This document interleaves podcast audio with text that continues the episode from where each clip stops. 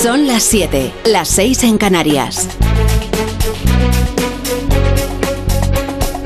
En Onda Cero, La Brújula. Rafa La Torre.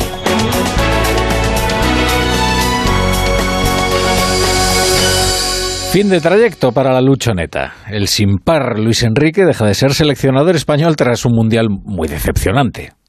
Ha publicado en las redes sociales, como no, un, un comunicado en el que anuncia su adiós. Lo hace con, con prosa de streamer, la verdad. Antes estos comunicados se cuidaban un poco, al menos alguien alfabetizado le daba una lectura. Pero no hay duda de que la comunicación ha cambiado. De hecho, la huella más honda que Luis Enrique habrá dejado en este mundial serán sus transmisiones vía Twitch. Como streamer, su talento es inatacable. Como entrenador, se ha quedado algo lejos de los objetivos exigibles a una potencia futbolística como es España. Y además nos deja una enseñanza. Si te vas a mostrar tan arrogante en la sala de prensa, más te vale que en el campo te respalden los resultados. Termina Luis Enrique su comunicado con una reflexión, una pequeña reflexión, dice, lo que necesita la selección es apoyo en todo su significado. Así que pide respaldo para el que será su sucesor. ¿Quién? Luis de la Fuente. No es un nombre de relumbrón, pero tiene una trayectoria extraordinaria como seleccionador de las categorías inferiores de España. Así que toda la suerte a Luis de la Fuente, que rima y todo.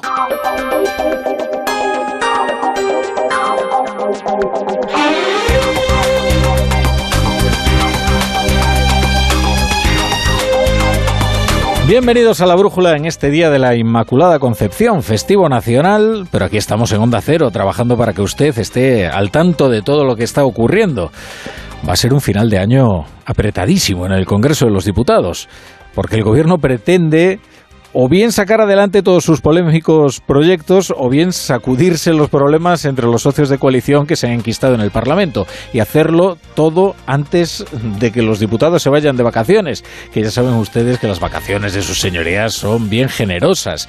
Y como la vuelta de las vacaciones en enero, que es inhábil en el Congreso de los Diputados, ya espera el comienzo de una precampaña electoral que se antoja larga y tensa, ya se puede considerar que la legislatura ha entrado en, los, en el momento de la basura, en los minutos de la basura, que diría un entrenador del baloncesto. Echemos un vistazo al calendario. Mañana Esquerra va a presentar la enmienda a la reforma del Código Penal que permita redefinir el delito de malversación. Ya se van conociendo algunos detalles. El primero se lo acabamos de contar. Será iniciativa de Esquerra. Ya no es solo que Sánchez esté dispuesto a negociar la reforma de la malversación con el partido del malversador Junqueras, es que será bajo los términos que fije Esquerra. ¿Y cuáles son? Ni más ni menos que los necesarios para que al menos a 12 exaltos cargos de la formación pues se les libre de la cárcel o bien vean reducido su tiempo de inhabilitación para la política. Tan es así el espíritu de la norma que ahora el principal desvelo del gobierno es que además de Josep María Lluvé y compañía, no se vayan a beneficiar otros malversadores condenados en firme. Que esta reforma tiene nombres y apellidos. Aunque no parece fácil, ¿eh? Porque a menos que España haya dejado de ser un Estado de Derecho, la ley es igual para todos. Y por eso ya les podemos anunciar que los abogados defensores de muchos condenados por malversación están esperando esta reforma a portagayola para presentar sus recursos. Entre ellos sí, los abogados de varios investigados por el caso Púnica. Porque oigan, el bien jurídico a proteger no es el pacto de gobierno, es el erario público. ¿Se entiende, verdad? De manera que por mucho bisturí que le pongan a la redacción del nuevo tipo, no hay forma de que los corruptos no se beneficien.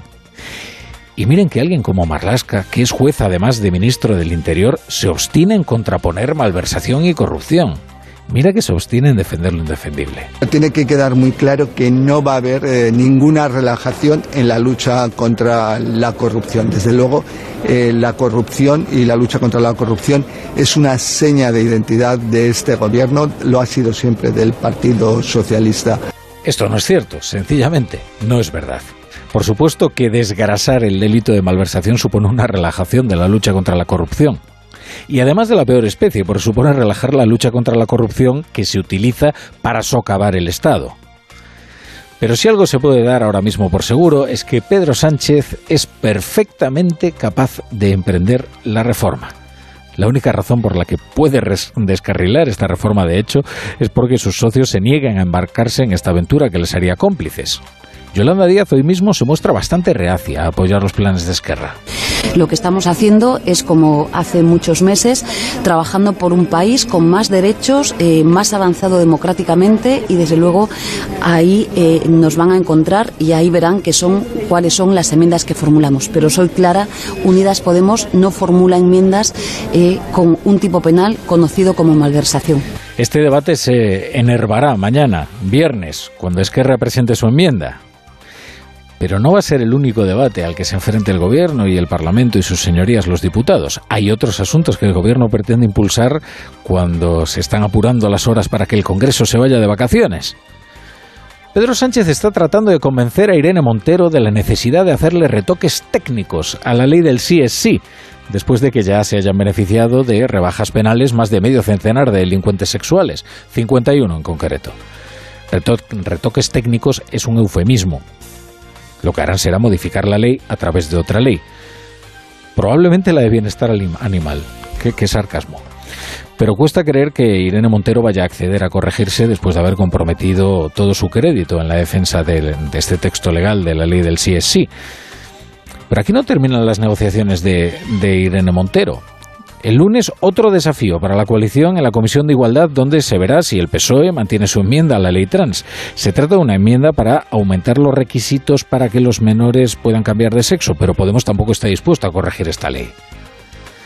Y por último, permanezcan atentos a los movimientos legislativos para tratar de desbloquear a las bravas el Tribunal Constitucional y el Consejo General del Poder Judicial. Se avecina un nuevo intento de atropello a la independencia judicial.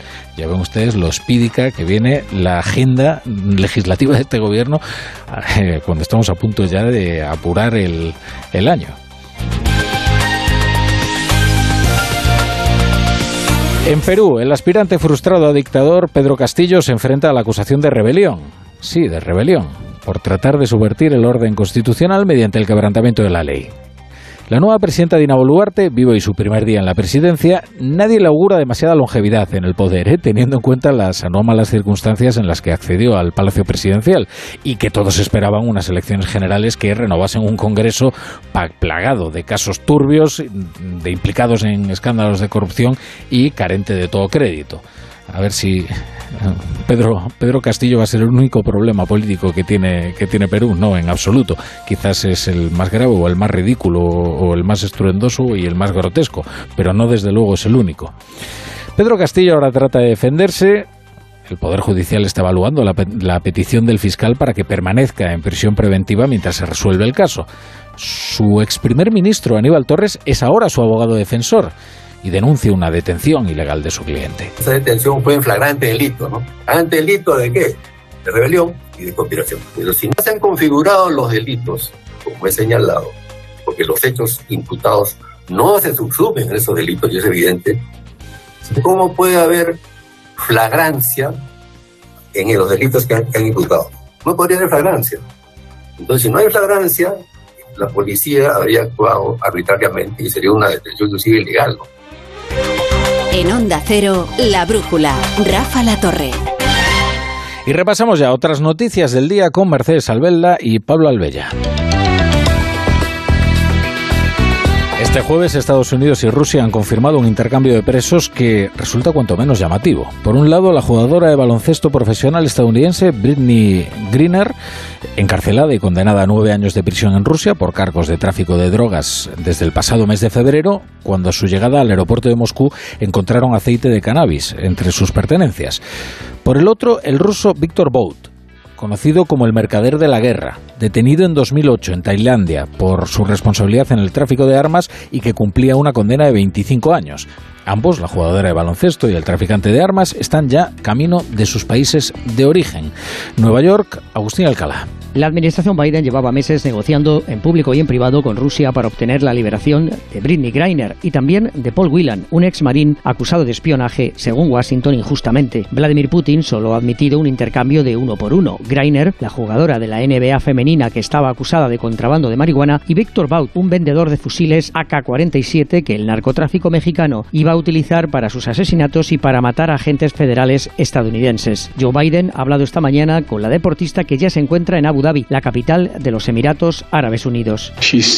Está segura, está en un avión, camino a casa después de meses detenida en Rusia en circunstancias intolerables. El presidente no se ha olvidado de Whelan, el exmarín, y ha asegurado que está haciendo todo lo posible para traerlo a casa cuanto antes. Luz verde de los ministros de Interior de la Unión Europea a la ampliación de la zona Schengen a Croacia a partir del próximo 1 de enero. De esta manera, por primera vez en una década crece el espacio sin fronteras de la Unión Europea. Bulgaria y Rumanía tendrán que seguir esperando por el veto de Austria y Países Bajos a estos dos países, a pesar de que la Comisión Europea lleva una década defendiendo su entrada. Desde Bruselas informa el corresponsal de Onda Cero, Jacobo de Regoyos. Los croatas se van a poder pasear sin pasaporte por otros 26 países europeos a partir del 1 de enero, que es la fecha que coincide también con su entrada en el euro, lo que supone muchas ventajas a la vez comerciales y sociales, pero también un reto, y es que van a tener que vigilar en nombre del resto de la Unión Europea su frontera con Serbia, Bosnia-Herzegovina y Montenegro, y precisamente el temor a los flujos migratorios de los Balcanes es lo que ha llevado a Austria y a Holanda a vetar el acceso de Rumanía y de Bulgaria, lo que en opinión del vicepresidente de la Comisión Margarita Esquinas responde a razones más políticas que técnicas. Nada más conocer el resultado de la votación dentro de la reunión, el ministro rumano ha calificado en una dura intervención de indigno este veto. España ha votado a favor del ingreso de ambos países y, por supuesto, de Croacia. Este jueves las autoridades de Irán han anunciado la primera ejecución de un preso condenado a muerte por participar en las protestas contra el régimen, tras la muerte bajo custodia policial de la joven Masha Amini, que fue detenida, como recordarán, por llevar el velo mal puesto. Se trata de un hombre de nombre Moshen Sekari, de unos 30 años, que ha sido ejecutado por ahorcamiento a primera hora de esta mañana después de que fuese condenado a muerte el pasado 29 de noviembre por herir a un miliciano islámico con un cuchillo, bloquear una calle y siempre, según la sentencia, crear terror en la capital, Teherán. Hay otros cuatro condenados a muerte, entre ellos el rapero kurdo Saman Hassin, cuya madre ha colgado hoy un mensaje desesperado en las redes sociales. Hola, soy la madre de Saman Seidi, también conocido como ellos han condenado a muerte a mi hijo. Por el amor de Dios, ayúdenme. Mi hijo es un artista, no un manifestante. Soy una madre con el corazón roto. Por favor, ayuden a que mi hijo no sea ejecutado. La guerra de Ucrania sigue su curso con las tropas rusas retomando su iniciativa en el norte del Donbass.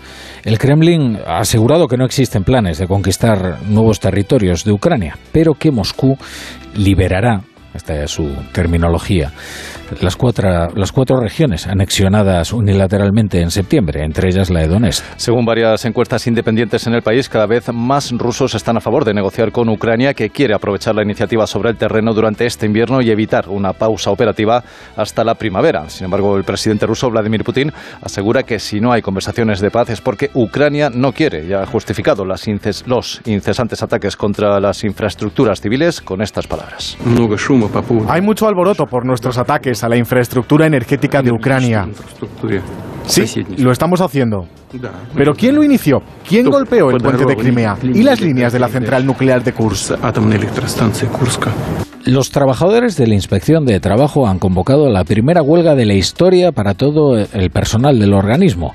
Los motivos son los mismos de hace siete meses, cuando se desconvocó la primera huelga tras la promesa de Yolanda Díaz de, de solucionar todas las deficiencias y carencias que arrastra este organismo. Las tres jornadas de huelga están previstas para los días 21 de diciembre, 25 de enero y 22 de febrero porque, según la presidenta del Sindicato de Inspectores de Trabajo, Ana Ercoreca, 200 días después nada se ha avanzado. Denuncian carencias de plantilla, falta de carrera profesional y de horizonte laboral que contribuye a la descapitalización de plantilla, entre otros problemas. Y por eso pedimos al Ministerio que cumpla con su compromiso, que cumpla con su palabra y que no dé las gracias por la actuación de la Inspección de Trabajo, sino que lo demuestre reforzando la Inspección de Trabajo si de verdad queremos acabar con la precariedad laboral y si de verdad queremos mejorar la calidad en el empleo. El ejército de tierra ha iniciado una investigación interna sobre el sorteo de una prostituta en un grupo de chat entre soldados del cuartel del Bruc en Barcelona. Según ha informado el Ministerio de Defensa, se ha presentado una denuncia ante la Fiscalía del Tribunal Superior de Justicia de Cataluña por si esa rifa que, tenía como objetivo recaudar dinero para las fiestas de la compañía que se celebra el Día de la Purísima, podría suponer un delito. Desde Onda Cero Barcelona informa Georgina Boixereu. Hay dos investigaciones abiertas, una interna por parte del Ejército de Tierra y otra por parte de la Fiscalía del Tribunal Superior de Justicia de Cataluña. Esta última quiere esclarecer si el supuesto sorteo de una prostituta que se habría hecho por un grupo de WhatsApp de militares del cuartel del Brook para recaudar fondos puede suponer un delito. El Ministerio de Defensa ha pedido tolerancia cero contra las ofensas o agresiones a las mujeres, asegurando que quien realice o proponga estas conductas deberá responder ante la justicia. Me toca la revisión del coche. Eurorepar Car Service. Necesito un taller cerca de casa. Eurorepar Car Service. Se ha encendido una luz del coche. Eurorepar Car Service. Quiero la mejor relación calidad-precio. Eurorepar Car Service. Tu taller multimarca de confianza es Eurorepar Car Service. Eurorepar Car Service. ¡Ay, Pinzón! ¿Recuerdas lo de América? Mm, ya no se hacen descubrimientos así. Colón, espabila y descubre un nuevo servicio. Hazte un renting con Rentic y estrena un Samsung Galaxy Z Flip 4 por 49 euros al mes. Con seguro incluido y cambias cuando quieras. ¿Dónde? En Rentic.com, tiendas autorizadas y en Phone House. Porque comprar un móvil ya es historia. ¿Tu hijo saca malas notas? ¿Se despista con facilidad? Prueba con The Memory Studio. The Memory contiene vitamina B5 que contribuye al rendimiento intelectual normal. Para exámenes, The Memory Studio, de Pharma OTC. Sonora. Historias originales en audio para quienes aman el entretenimiento. Ansiolíticos, antidepresivos y han sido los medicamentos estrella los que más hemos comprado. En 2020 se vendieron más de 103 millones de envases. Cada día hay 92 personas de cada mil que se toma un tranquilizante, un ansiolítico o un antidepresivo para aguantar este ritmo. Eso, en cifras redondas, son casi 5 millones de españoles. Empastillados. Descarga la aplicación de Sonora en tu móvil y disfruta de grandes producciones en audio por solo 4,99 al mes. Tienes 15 días de suscripción gratis. Sonora. Películas, series y documentales para la gente que escucha. Entonces, ¿con la alarma nos podemos quedar tranquilos aunque solo vengamos de vacaciones? Eso es, aunque sea una segunda vivienda.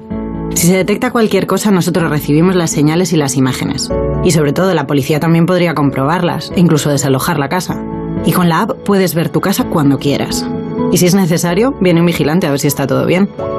Protege tu hogar frente a robos y ocupaciones con la alarma de Securitas Direct. Llama ahora al 900-272-272. ¡Vigor, gor, gor, gor, gor, gor, gor, gor! Toma Energisil Vigor. Energisil con maca contribuye a estimular el deseo sexual. Recuerda, energía masculina, Energisil Vigor.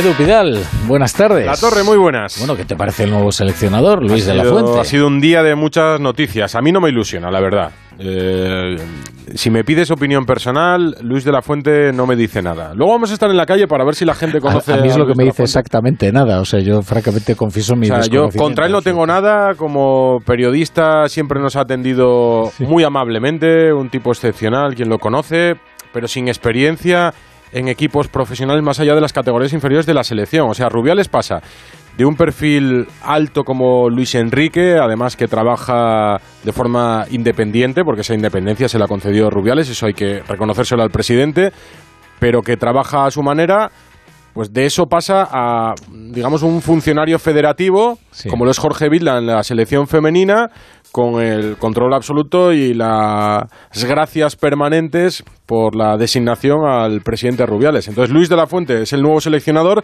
después de haber despedido a Luis Enrique, que acababa contrato, la federación anunciaba el final de su etapa, que no seguía como seleccionador. Luis Enrique no ha dicho nada, solo un agradecimiento en sus redes sociales, tampoco ha aclarado, ni lo va a hacer porque no va a haber rueda de prensa de despedida, si hubiera seguido, si le hubiera gustado seguir como seleccionador. La verdad es que en Qatar, después del partido con Marruecos, no le vimos con muchas ganas. No solo eso, sino que además la federación ha anunciado cambios en la estructura. José Francisco Molina, hasta ahora director deportivo, acaba contrato en diciembre y la eh, federación anuncia que no seguirá a partir de enero. Será Albert Luque también es futbolista, el nuevo director deportivo de la Federación. Del Deport, ¿te acuerdas? Sí, histórico del Deport y de la internacional también. un gran futbolista. Veremos cómo le va como director deportivo. Ha sido un día de mucha actividad en Las Rozas con mucha actividad en Qatar. Mañana comienzan los cuartos de final, así que a partir de las 8 tendremos mucho que analizar, porque comienza una nueva etapa en la selección española de fútbol. Pues os escuchamos a las 8 aquí en Onda Cero, Edu Pidal. Y ustedes se quedan ahora 20 minutos con su emisora más cercana. La brújula. La torre.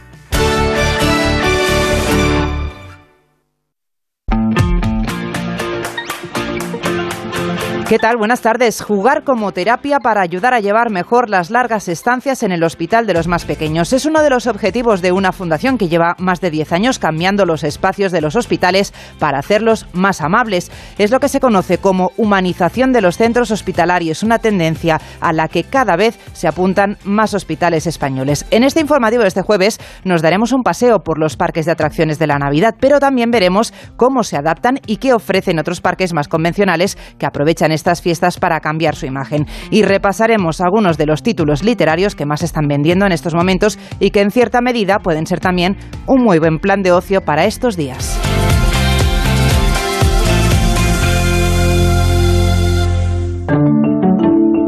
Hace 12 años a Mónica Esteban se le ocurrió llevarle una videoconsola a un niño que estaba recibiendo un tratamiento de quimio en el hospital. Rápidamente se dio cuenta cómo eso, ese gesto animó al pequeño a afrontar la enfermedad de una manera diferente. Un gesto que sirvió para ir más allá porque es de ahí de donde nace Juega Terapia, una fundación que además de proporcionar juguetes a los niños que tienen que pasar largas temporadas en los hospitales, se dedica a adaptar espacios de pediatría de los centros sanitarios para que les resulten más agradables a los más pequeños. Victoria Verdier.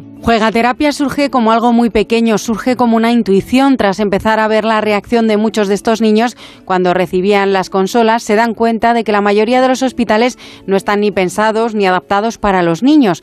Como explica Ana Rubau, directora de comunicación de Juega Terapia, no cuentan con espacios amables que favorezcan su recuperación. Estos peques, los pacientes oncológicos pasan muchísimo tiempo ingresados y los hospitales no están adaptados para los niños.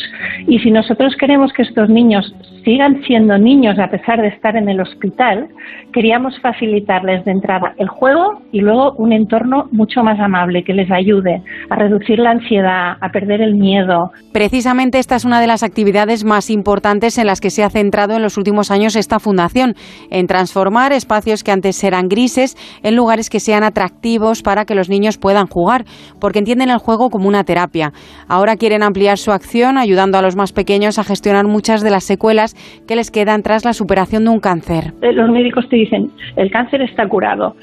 Y, los papis nos dicen, ya, pero jolín, las secuelas que tienen estos niños, ¿no? Pues vamos a intentar ayudarles también, porque es que al final generamos unas relaciones, tan, unos vínculos tan especiales con estos niños y con sus familias que es muy difícil encontrar el momento de dejarles volar solos, como que queremos acompañarles eh, hasta que de verdad estén bien del todo. ¿no? Para poder seguir construyendo estas azoteas mágicas y unos espacios más atractivos para los niños, Juega Terapia está detrás de la comercialización de unos muñecos, los bebés pelones, que ayudan a financiar muchos de estos proyectos. El Hospital Gregorio Marañón ha sido el primero en desarrollar e implantar un programa de humanización. Nuria Mira es la presidenta de la Comisión de Humanización del Hospital Gregorio Marañón. Nuria, buenas tardes. Hola, buenas tardes. Nuria, ¿a qué nos referimos cuando hablamos de humanizar los hospitales?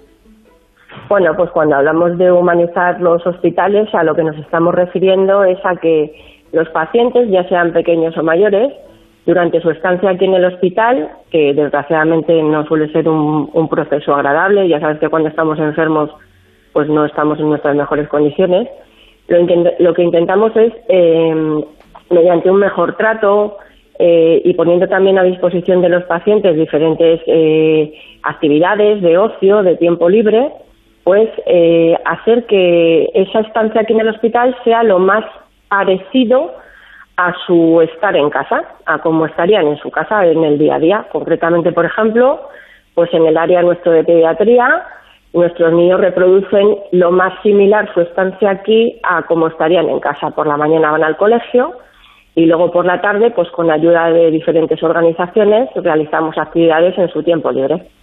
Nuria, habrá quien piense que poner bonito un hospital o hacer unas estancias agradables, pues bueno, que igual no tiene importancia, pero ¿cómo afecta esto a la recuperación de un paciente? El estado de ánimo, el, de tener que encarar una enfermedad o una larga estancia, ¿eso realmente ayuda a esta recuperación? Sí, sí, claro que ayuda. Mira, los espacios ayudan muchísimo. No es igual eh, tener una habitación con un fondo blanco únicamente en el que no puedo ni poner un, un cuadro o una foto de un familiar mío a que me permitan eh, que yo pueda acondicionar esa habitación a mi larga estancia, por ejemplo, si es el caso, se me ocurren en pacientes que tienen largas estancias en procesos complicados, pues que puedan acondicionar esa habitación para que parezca más su casa. Entonces, eso ayuda. El que tengas personas que, aparte de los profesionales sanitarios que acompañamos todo el día, pues puedan facilitárseles visitas, en el caso, insisto, pues de, niños, por ejemplo, que venga alguien a, celebrar su cumpleaños, que puedan ser amigos suyos del colegio, o gente mayor, que pueda venir alguien a recitarles una poesía, leerles un libro, pues hombre, eso mejora porque tú afrentas, eh, eh, eh te das de, de bruces con las rodillas, que estás hospitalizado, pero te, te carga de buena energía para poder eh, afrontar ese momento de, enfrentarte a, un, a, una situación en la que no te encuentras bien, en la que tienes que afrontar, pues eh, ir hacia adelante y superar un proceso de una enfermedad.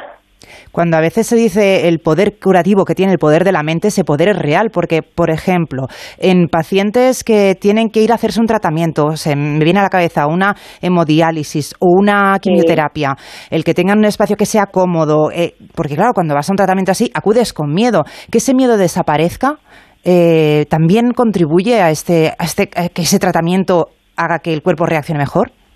Claro, claro que ayuda. Date cuenta que, por ejemplo, eh, el ejemplo que has puesto de una hemodiálisis, nosotros cuando viene un paciente a una hemodiálisis, ya sea niño o mayor, tienes que canalizarle, eh, estando casi durante, durante cuatro horas o seis horas conectados a una máquina y evidentemente tener un entorno agradable, que puedas ponerte pues una tablet donde puedas consultar pues eh, una serie, una televisión, si viene por ejemplo un músico y tienes y te está haciendo un mini concierto en directo y te está amenizando ese tiempo, o vienen unos payasos en el caso de los niños y les, eh, les acompañan durante ese periodo, las profesoras que les ayudan a hacer la tarea, eh, bueno, pues, pues eso claro que acompaña. Nosotros, por ejemplo, tenemos un programa de unas eh, profesoras que están jubiladas y vienen aquí a leerles cuentos a los niños mientras están precisamente en hemodiálisis y en el mundo de los adultos pues hay gente que les acompaña simplemente leyendo también, ¿no? Y, eso hace que se distraigan, claro, y que esto mm, pues afronte, no estés pendiente de esa técnica y lo afrontes con, con mejor eh, cara, claro. En el Marañón además tenéis eh, una máquina que simula superpoderes para los niños, esta, esta sala para tratar cardiopatías. Sí, eso está en la sala de hemodinámica y lo que acompaña a los niños, ellos eligen el poder con el que se quieren enfrentar a la prueba de, hemodinámica. Entonces, antes de entrar, lo que tienen que hacer es elegir ese superpoder que les va a acompañar durante la prueba. Es muy divertido, la verdad. Desde luego, y seguro, y seguro que les ayuda por lo menos a entrar en esa sala sin miedo, que es lo más importante. Nuria Mira, presidenta de la Comisión de Humanización, muchas gracias por, trasladarnos a, a, este trabajo que hacéis, que no es solo el de atender a los pacientes, sino también que se sientan más cómodos, como si estuvieran casi casi en su casa, que seguro para muchos os lo agradecerán. Un saludo y buenas tardes. Buenas tardes, muchas gracias.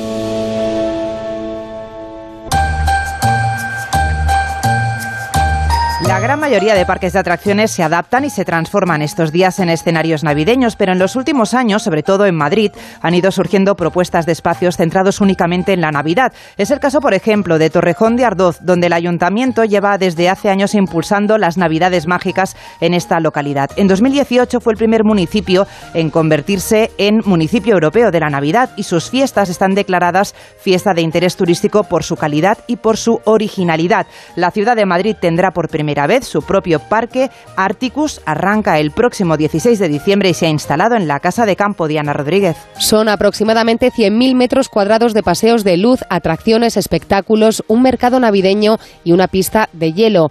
Articus ofrece una zona de atracciones con un hilo argumental navideño y una noria que sube hasta los 40 metros en la que disfrutar de vistas increíbles de la Almudena o el Palacio Real. Son algunos de los atractivos de este Parque de la Navidad, tal y como ha explicado Iñaki Fernández CEO de Let's Go, la empresa creadora de este recinto que está pensado para todos los públicos. Cada uno puede elegir lo que quiere hacer, porque hay gente que pueda, puede venir y entrar gratuitamente y hacer toda la visita y visitar el parque y darse el paseo, que ya en sí mismo es una experiencia, o elegir eh, lo que te quieres gastar subiendo alguna de las atracciones o viviendo algunas de las experiencias o espectáculos que hemos puesto a disposición. O sea que también lo hemos hecho pensando en todos los bolsillos y pensando en todos los públicos. Ya hay reservadas 400.000 entradas, lo que supone un 40% del volumen total de entradas disponibles. Dice Iñaki Fernández que la opción de Madrid para instalar este parque, que estará por lo menos cuatro años, responde al momento dulce a nivel turístico que vive la capital.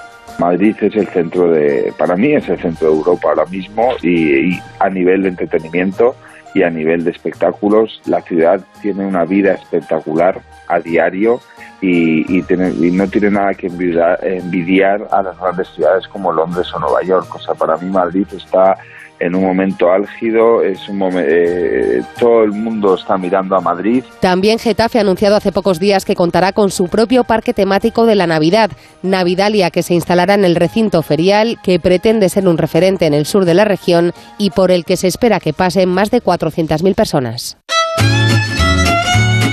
En este informativo hemos escuchado muchas propuestas de ocio para hacer estos días de fiesta, pero habrá también quien prefiera quedarse en casa y esta es una buena oportunidad para recomendar una buena lectura para estos días. Emma Entrena, buenas tardes. Buenas tardes. Empezamos este repaso con estas lecturas recomendadas para estos días, con el último premio Planeta que hace apenas unas semanas que ha llegado a las librerías y que ya se ha convertido en uno de los libros más vendidos. Lejos de Luisiana es el título del último libro de Luz Gabás, esta escritora que se hizo famosa con su primera novela En la nieve, que ha sido llevada a la gran pantalla. Ahora Gabás nos propone viajar al continente americano a finales del siglo XVIII, un momento de la historia en el que nos encontraremos inmersos en mitad de los conflictos constantes entre franceses, ingleses y españoles. Con este escenario de fondo tendrán que lidiar los dos protagonistas de esta historia, el hijo del jefe de la tribu india de los Kaskakia y un joven criolla de Nueva Orleans. Como ha hecho ya en otras ocasiones, la escritora entrelaza la historia de amor de estos dos personajes con algunos de los hechos históricos más desconocidos del continente americano. Y no podíamos dejar de hablar de la otra obra finalista de Los Planeta, Historias de Mujeres Casadas, de Cristina Campos, una autora que comparte algunos puntos de encuentro con Gabas porque, por ejemplo, su primera novela, Pan de limón con semillas de amapola, se ha traducido a más de 10 idiomas y se han vendido más de 250.000 ejemplares. Con esta novela nos adentra en la intimidad femenina a través de tres personajes, Gabriela, Silvia y Cosima, tres mujeres por encima de los 40 casadas, independientes económicamente pero que comparten cierta insatisfacción llevada por la monotonía que acabará afectando de alguna manera a sus relaciones de pareja. La infidelidad se convierte en parte de la protagonista de este libro, pero sobre todo la infidelidad contrapuesta en cómo la viven los hombres y las mujeres. A través de las páginas el lector descubre también cómo afecta el paso de los años a las parejas y cómo en ocasiones este desgaste termina por hacer desaparecer el deseo femenino. Nos vamos ahora a un género literario completamente diferente, al thriller literario, y en ese campo una de las escritoras de referencia es Dolores Redondo, que ha arrasado con la conocida trilogía del Bastán. Se ha hecho hasta rutas literarias para conocer de cerca algunos de los paisajes de la novela, como el pueblo de Lizondo. Ahora Redondo nos presenta Esperando el diluvio. Una historia que está basada en hechos reales, y es que entre los años 1968 y 1969, un asesino en Glasgow mató a tres mujeres, pero nunca llegó a ser identificado. De hecho, el caso sigue abierto a estas alturas, porque a una de las principales hipótesis de las autoridades policiales es que el asesino habría huido del país. Precisamente de ahí es donde arranca Dolores Redondo. La novela nos sitúa a principios de los años 80, cuando un policía escocés consigue llegar hasta este asesino. Pero un problema de salud hace que el último instante no pueda detenerlo. El policía, Noah Scott, desoyendo los consejos de los médicos, proseguirá con su particular persecución que lo llevará hasta el Bilbao de 1983, unos días antes de que el diluvio arrasara esta localidad. Y terminamos hablando de historias reales, como la que nos ofrece Ángel Martín en su libro Por si las voces vuelven, un testimonio sobre la locura y sobre lo que le sucede al ser humano cuando se rompe, cuando pierde el mundo de vista y tiene que volver a reconstruir todo desde cero. Hace unos años, en 2017, el presentador Toco Fondo tuvo que terminar ingresado en un psiquiátrico atado a una cama para evitar así que se hiciera daño. Un relato en el que el cómico trata con mucha realidad el problema de las enfermedades mentales, pero sobre todo la importancia de saber cuidar nuestra salud mental. Una circunstancia, la de la salud mental, que por suerte o por desgracia está más de actualidad que nunca. Y es que en nuestro país una de las partes negativas de la pandemia es que se han disparado los casos de ansiedad y de depresión. Un libro que pretende ser un testimonio sin filtros acerca de los trastornos mentales. Cuatro libros para elegir, para pasar un buen rato de lectura estos días. Muchas gracias, Emma. Gracias. 42 años, un día como hoy, era asesinado a tiro John Lennon en la ciudad de Nueva York. Tenía 40 años y estaba entrando en el edificio Dakota, donde tenía el apartamento, ya por la noche, cuando Mark David Chapman le propinó cuatro disparos a quemarropa. Una de las cosas curiosas de esta historia es que se sabe que ese mismo día Chapman había recibido el autógrafo de Lennon pocos minutos antes de partir hacia el estudio de grabación junto a su esposa Yoko Ono. A día de hoy, el asesino de John Lennon continúa en la cárcel. Fue condenado a un mínimo de 20 años de prisión y a un máximo de cadena perpetua. Y ahí seguirá, porque hace unos meses las autoridades penitenciarias han vuelto a denegar por duodécima vez su libertad condicional. Con esta canción de Imagine, compuesta por John Lennon y escrita por su mujer Yoko Ono, terminamos. Siguen escuchando La Brújula.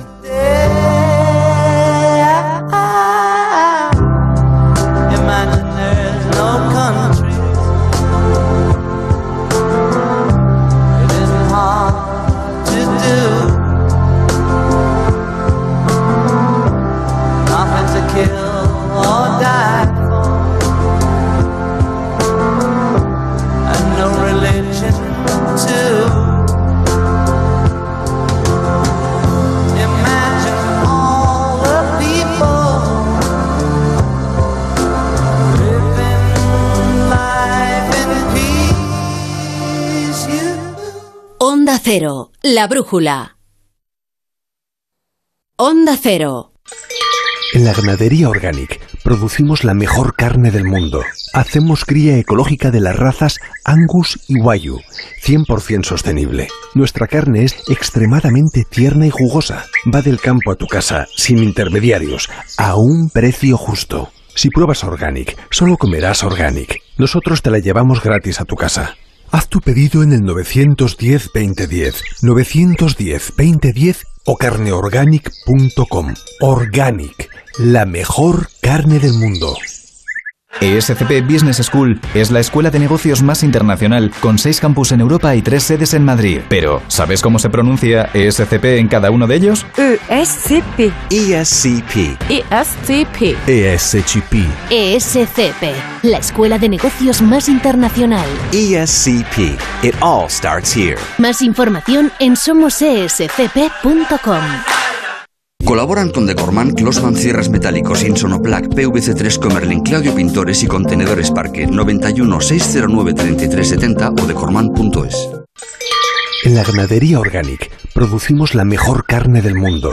Hacemos cría ecológica de las razas Angus y Wayu, 100% sostenible. Nuestra carne es extremadamente tierna y jugosa. Va del campo a tu casa, sin intermediarios, a un precio justo. Si pruebas Organic, solo comerás Organic. Nosotros te la llevamos gratis a tu casa. Haz tu pedido en el 910-2010, 910-2010 o carneorganic.com. Organic, la mejor carne del mundo. Decimos que un día es especial cuando se cumple un deseo, cuando una ilusión se hace realidad. Por eso en Audi Retail Madrid te ayudamos a cumplir tus ilusiones, ahora con unidades Q7, Q8 y e-tron de la gama Super Premium de Audi en unas condiciones especiales hasta el 15 de diciembre. Consulta disponibilidad en audirailmadrid.es o en nuestras instalaciones Audi Selection Plus de CEA Bermúdez 30, Avenida de Burgos 89 y Audi Center Madrid Las Rozas. Audi Retail Madrid, a la vanguardia del servicio. La pareja que más triunfa en las madrugadas. Lady Gemma Ruiz, buenas noches. Muy buenas noches, José Luis Salas. ¿Todo listo? Todo. Actualidad, entretenimiento y compañía. Lo que toca ya es ir abriendo el kiosco de prensa. Vas a jugar al Comecocos con Gemma Ruiz. Vamos con ello. Esta es la radio para la España de trasnocha. No son horas. José Luis Salas y Gema Ruiz. De lunes a miércoles a la una y media. Los jueves a las tres. Y siempre que quieras. En la web y en la app de Onda Cero. Te mereces esta radio. Onda Cero. Tu radio. No son horas. Da gusto levantarse los fines de semana. Buenos días. Buenos días, de luz y de color. Jaime Cantizano sabe transmitir su sonrisa y optimismo. De calidad de vida sabe mucho Fernando Eiras. De aquí solo podéis ir para arriba, a ver qué nos con el resto del programa. Lo he dejado. Yo siempre tengo cuerpo de fin de semana. ¿eh? Me encanta que lo recuerdes porque me hace sentir tan culpable. Rubén me dijo que yo no soy buena influencia para ti. Eh, totalmente de acuerdo. Contágiate. Por fin no es lunes. Tu cita con Jaime Cantizano. Los fines de semana desde las 8 de la mañana y en cualquier momento en la web y en la app de Onda Cero. Te mereces esta radio. Onda Cero. Tu radio. Noticias Mediodía. La actualidad. A las 2 con Elena Gijón. Gobernar es tomar decisiones, las ha anunciado, pero en puridad no podemos decir que las haya Congreso, tomado. Juan de Dios Colmenero. Mm, Duras críticas. Caída en al- picado de las bolsas, Caridad García. Sí, la bolsa se deja en Hasta la capital comunitaria nos vamos, Jacobo de Regoyos. Esta es ya la tercera. Noticias Mediodía con Elena Gijón. De lunes a viernes a las 2 de la tarde y siempre que quieras en la app y en la web de Onda Cero. Te mereces esta radio. Onda Cero. Tu radio.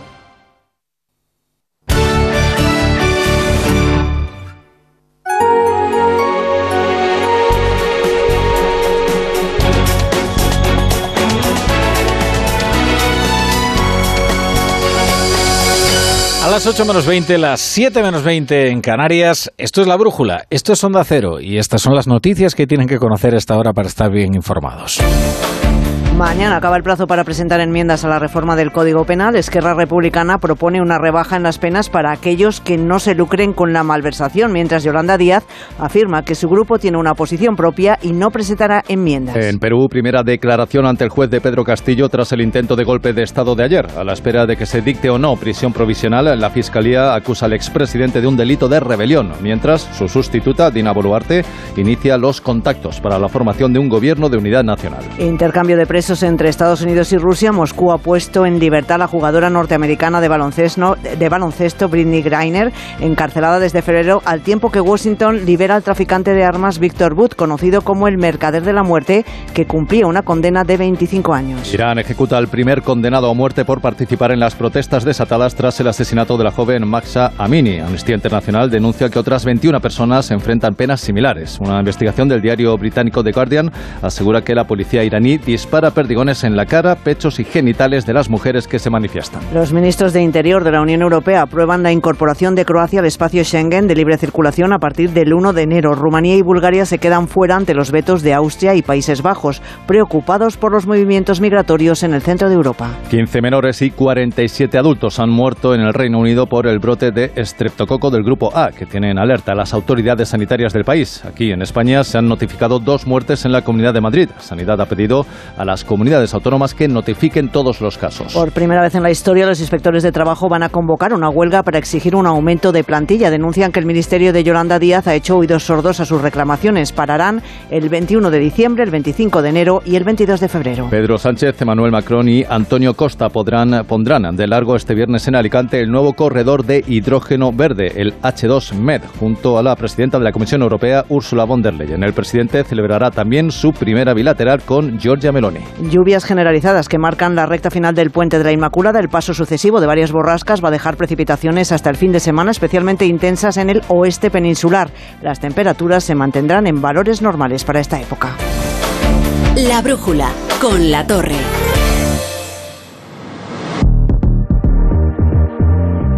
Y como cada día en la brújula a esta hora, la información económica. Hoy con Ignacio Rodríguez Burgos. Ha regresado.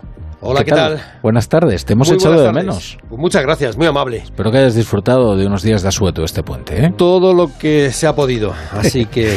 ¿Y qué te esperaba al regresar en la información económica? Pues mira, hay mucha plancha. Primero, vamos a hablar de trabajo. Los inspectores de trabajo anuncian que no trabajan. Vamos, que convocan tres jornadas de huelga. La primera para el día 21 de diciembre, justo en víspera del sorteo de la Lotería de Navidad. Los inspectores de trabajo acusan al gobierno de no cumplir con los compromisos y denuncian graves deficiencias y falta de personal para realizar su función.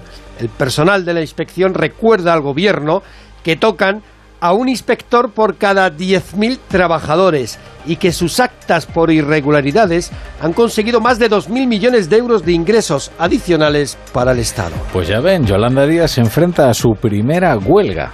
Yolanda Díaz es la ministra de Trabajo. Y los inspectores de trabajo son clave para evitar fraudes en el mercado laboral. Hablando de fraudes, en el IVA nos llevamos la palma, ¿no, Ignacio? Sí, ya sabes que una de las frases más comunes en español, bueno, y en cualquier idioma, es esa que dice con IVA o sin IVA.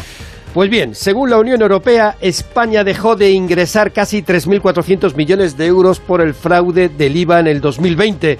Por este fraude recaudó casi un 5% menos de lo que debería haber ingresado. Se quedó por el IVA a las puertas de los 70.000 millones de euros de recaudación. Pero fíjate, ¿eh? en alemán también se dice con IVA o sin IVA, porque en Alemania porcentualmente tienen un fraude una décima porcentual por encima del, del español. Y esto sí que es una novedad. ¿eh? ¿Eh? Y hablando de IVA, la Comisión Europea quiere que también las plataformas digitales como Uber o como Airbnb cobren el IVA en un intento de igualar las condiciones con la competencia. Para que luego digan ¿eh? que los españoles somos unos defraudadores y somos muy caraduras y la novela picaresca y todos los tópicos que nos acompañan. Oiga, los, eh, los alemanes también defraudan, incluso más que los españoles. ¿eh? En esto del IVA, por, por ahora sí. Lo contábamos ayer e insistimos hoy. El gobierno sigue preocupado por el encarecimiento de los alimentos. La vicepresidenta Yolanda Díaz insiste en que el gobierno tiene que tomar medidas. Sí, es como si Yolanda Díaz no estuviera en el gobierno. ¿eh? Ha descubierto que existe el Ejecutivo. Bueno, dice que se han tomado medidas en los carburantes, que se han tomado medidas en la energía, en la electricidad y que se han logrado controlar precios. Y reclama, por lo tanto, medidas también en los alimentos. Y aquí choca con Luis Planas, el ministro de Agricultura. Yolanda Díaz también reclama medidas para rebajar el coste de las hipotecas. Y en esto, Rafa, pues se ve un claro enfrentamiento con quién. Con la vicepresidenta Nadia Calviño, que precisamente hace escasamente 15 días firmó un acuerdo con la patronal bancaria precisamente para aliviar el coste, las facturas eh, de las hipotecas en las familias más humildes, más necesitadas. Es decir, lo que nos está diciendo Yolanda Díaz es que lo que decidió Calviño, pues que no, no es suficiente, ¿no? Bueno, oye, y esto en unos días que están sin duda dominados por la información futbolística, balompédica. Sí, no solo por el cambio de seleccionador de fútbol, ¿eh? también porque Hacienda, ¿eh? Hacienda demuestra que sí que sabe lanzar penaltis. ¿eh? A Hacienda es muy difícil regatearla, como todo el mundo sabe, ¿no? Y la Audiencia Nacional ha dado la razón al Ministerio de Hacienda y obliga al Atlético de Madrid y al Sevilla a pagar al fisco casi 3 millones de euros. Esto es un penalti, pero vamos, por toda la cuadra. Ni bono lo para. No tienen permitido deducirse el IVA cuando los equipos, estos equipos, costeaban los servicios de los agentes de los jugadores. Así que golito, golito. Como dirían los viejos cronistas, el Hacienda es un central duro y expeditivo, fajador. Sí, sí. Muchas gracias, Ignacio. Nada, hasta luego. La brújula. La torre. El cáncer de mama metastásico es una enfermedad incurable. La mayoría de las pacientes diagnosticadas nos estamos muriendo. Y esto duele. Ponte en mi piel. Porque yo antes era como tú, y tú mañana puedes ser como yo. A pesar de esto, amo la vida. La vida mola. Danos vida. Hazte socio. Cancermamametastásico.es ¿Y los exámenes te quedas en blanco? Prueba con The Memory Studio. The Memory contiene vitamina B5 que contribuye al rendimiento intelectual normal y eso se nota en exámenes. The Memory Studio, de Pharma OTC.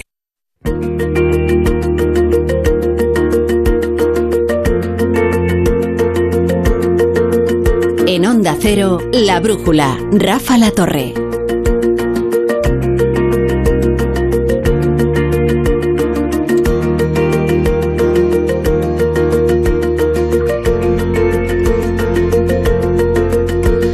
Hace muy poco, el pasado 30 de noviembre, fue el día de la lucha contra los trastornos de la conducta alimentaria. Aquí en Onda Cero les informamos durante todo el día de, ese día, de esa conmemoración. Estos hitos suelen despertar el interés de los medios. Así que ese día conocimos algunos datos preocupantes de una realidad que está machacando a muchas familias. Nos prometimos eh, volver sobre ello porque no se puede esperar un año para ocuparse de un desafío tan grave para la salud mental y para la salud física, sobre todo de las chicas adolescentes. Los trastornos alimentarios afectan casi al 5% de los jóvenes españoles y 9 de cada 10 de ellos son mujeres. En Onda Cero hemos hablado con una madre afectada, su hija de 15 años tiene anorexia nerviosa, con un dietista que llegó a pesar 138 kilos y con un experto de la Fundación ANAR que atiende casos extremos y que advierte de que el 30% se cronifican. Es según la Organización Mundial de la Salud la enfermedad mental con más mortalidad. Este es un reportaje de Diana Rodríguez.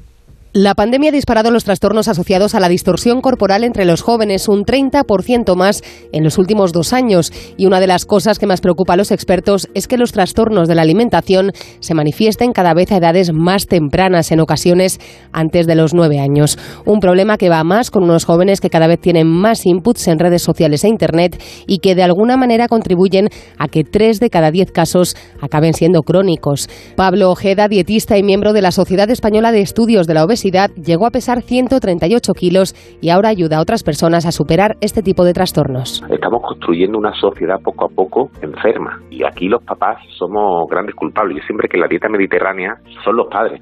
La dieta mediterránea es el ejemplo que nos dan papá y mamá en la mesa. Y eso con las prisas, con los ritmos que llevamos hoy día, creo que deberíamos de parar y invertir en, en salud. Ante un problema creciente, el gobierno estudia crear el Observatorio de Trastornos Alimentarios para analizar datos y buscar posibles soluciones la hija de Gema tiene 15 años y lleva dos diagnosticada de anorexia nerviosa. Lo que no sabían cuando empezó todo es que la evolución era tan lenta. Una situación que supera a cualquier familia, como reconoce Gema, y que les obliga a mantener la cabeza fría. Cuando te dice el terapeuta que tu hija lleva dos años estancada y que está muy invadida por la enfermedad, el alma se te va a los pies se te baja el ánimo, se te baja todo y que al tercer año se puede cronificar la enfermedad y ya no habría vuelta atrás, toda la vida así. Una niña que ahora tiene 15 años, eso es que te hace temblar. Y es que estamos ante una enfermedad que debuta a edades muy tempranas y que lleva a muchos jóvenes, sobre todo a ellas,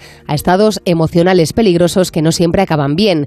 Es, según la OMS, la enfermedad mental con más mortalidad, como advierte Benjamín Ballesteros, director de programas de la Fundación ANAR trastornos de alimentación aún continúan siendo en muchas ocasiones para estas menores de edad eh, una forma de autolesión, en la que a través de sus conductas purgativas, de sus conductas restrictivas y de intentar alcanzar ese modelo de imagen perfecta llegan al desenlace fatal de la muerte. Los trastornos más frecuentes son la anorexia nerviosa, la bulimia o el trastorno por atracón, pero hay muchos más como la vigorexia, el ejercicio compulsivo, la ortorexia, la obsesión por la comida saludable o la diabulimia, la omisión de la insulina para bajar de peso, trastornos que los médicos ya están empezando a diagnosticar.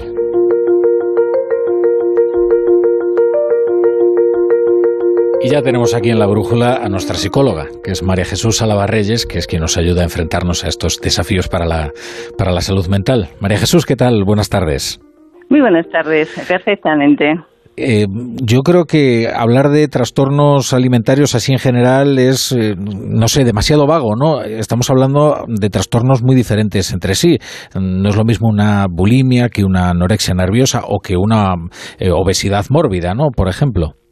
Efectivamente. Eh, son trastornos muy distintos y, la verdad es que daría como para varias sesiones o varios programas, ¿no? Sería mejor seguramente que nos centrásemos un poquito en la anorexia nerviosa, que es la más común de, todas y, donde la gente, bueno, pues se puede encontrar más identificada, ¿no? Aunque últimamente es cierto que, que se están encontrando como muchísimos casos, no solamente de bulimia, sino también de esos trastornos de la conducta alimentaria no especificado, ¿no? Sobre todo la vigorexia y, especialmente en los chicos, que sabemos que es infinitamente menor la proporción, pero, pero ya os digo, mejor que nos centremos un poquito en la anorexia, si nos podemos hablar de la bulimia o, o hay otros, por ejemplo, de nueva aparición como la ortoresia, el síndrome, por ejemplo, del comer selectivo, el trastorno por atracón. Eh, son muy diferentes. Oye, hay algo que me ha llamado la atención mucho de las cifras, que es la alta tasa de cronificación, ¿no? Sí, sí, tú fíjate que, que ese es un tema que, que, muchas veces, eh, bueno, pasa desapercibido o que incluso la familia te coge y te dice, bueno, pero esto es como muy largo, ¿no? Y Hmm. muy largo es cuando a lo mejor llevas eh, cinco o seis meses. Suerte que la mayoría de los tratamientos psicológicos son infinitamente más cortos, pero aquí fíjate que el tratamiento dura normalmente entre dos y seis años, dos y seis años, con un porcentaje altísimo de recaídas. La recuperación es total en un 60-70%, parcial más o menos en un 20%. Se cronifican mm, entre un 12 y un 15%. Y tú fíjate que hay un 3% aproximadamente de pacientes eh, que terminan falleciendo. Y la mayoría, pues, por, por una situación de total deterioro de los órganos de su cuerpo. Pero efectivamente, uno de los problemas fundamentales que tenemos es que si a los dos años eh, no hemos conseguido encauzarlo, tenemos muchas probabilidades de que se cronifique. Y, y además de por lo que dices, con grandes dosis de paciencia y de trabajo, ¿cómo, cómo se trata una, una anorexia nerviosa? ¿Cómo, ¿Cómo se puede sacar ese, ese mal de, de, de la mente? Fíjate, no, no, no, es sencillo porque uno de los primeros problemas que tenemos es que realmente la persona anoréxica eh, en ningún momento piensa que tiene una enfermedad. Es incapaz absolutamente de, eh, de pensar que la está padeciendo. Eh, con lo cual, y, además está tan obsesionada en ese momento, eh, bueno, pues por todo lo que es todo un poquito lo que ella está intentando conseguir, eh, que miente tremendamente, esconde su enfermedad. De los problemas fundamentales es que empezamos a tratarlo realmente ya desde muy tarde y a partir de ahí tenemos que hacerlo con un abordaje siempre múltiple. Es decir, el enfoque, por ejemplo, tiene que estar un psiquiatra siempre eh, trabajando un poquito con la familia para que consigamos controlar además la parte de meditación que en un momento determinado van a necesitar. Eh, fíjate que, que, a veces se nos da solamente, eh, bueno, pues no solamente una anorexia, sino que está como muy unido a otras situaciones muy tremendas, ¿no? Es decir, pensamientos autolíticos, depresiones, eh, cambios de, de, estado de ánimo, pero se nos van prácticamente de un extremo al otro. Bueno, la parte de psicología es muy importante y el enfoque aquí lo que intentamos es que la persona empiece a tomar conciencia de su distorsión, esa distorsión de su esquema corporal. Ellas se ven gordísimas. Eh, cuando la realidad es que están esqueléticas, ¿no? Es decir, siempre creen que tienen alguna parte de su cuerpo muy desproporcionada, se suelen refugiar en los estudios o en el trabajo, tienen su autoestima por los suelos. Y la parte de terapia es fundamental y sobre todo además que consiga, digamos, como, como sentirse bien con el terapeuta. Es decir, como no tenga una buena conexión, no hacemos absolutamente nada. Claro. Luego está el nutricionista, es decir, la parte de endocrinología que es fundamental, pero no solamente para que controle un poquito eh, lo que está comiendo o la desnutrición que tiene, los problemas óseos que, que se corresponden, ¿no? Y luego la parte de enfermería, terapia ocupacional y por supuesto la familia. Es decir, aquí si no conseguimos empezar a trabajar con la familia y que tengan muy claro lo que tienen que hacer, realmente eh, vamos a fracasar. Y fíjate que muchas familias eh, se sienten tan perdidas y a veces se sienten muy mal, ¿no? Porque te dicen, bueno, pero ustedes no están consiguiendo el objetivo. Y dices, bueno, vamos a ver, es que con ustedes está, pues, pues no sé, 23 horas al día, claro, con nosotros claro. está una hora a la semana y eso realmente es muy complicado. La parte de la familia es fundamental, pero lo que nos cuesta más es conseguir que la persona anoréxica se termine dando cuenta que no es verdad esa distorsión, que efectivamente está gordísima, o sea, que no está gordísima, y que además está en una situación en la que está empezando a poner en peligro su vida. Claro. Hay una cosa que me asustó mucho. Hace, hace tiempo, eh, buceando en, en, Instagram, descubrí un submundo de, de cuentas que promocionaban directamente la anorexia, o sea, incluso la glorificaban, la trataban como algo eh, positivo y enseñaban a o sea, un, un, un, submundo verdaderamente nocivo, o sea, y, y, y bien articulado, ¿eh? Fíjate, ese es uno de los principales problemas con lo que nos encontramos. A veces cuando decimos, eh, ¿por qué este tipo de enfermedades de repente ha tenido, bueno, pues un avance tan extraordinario, ¿no?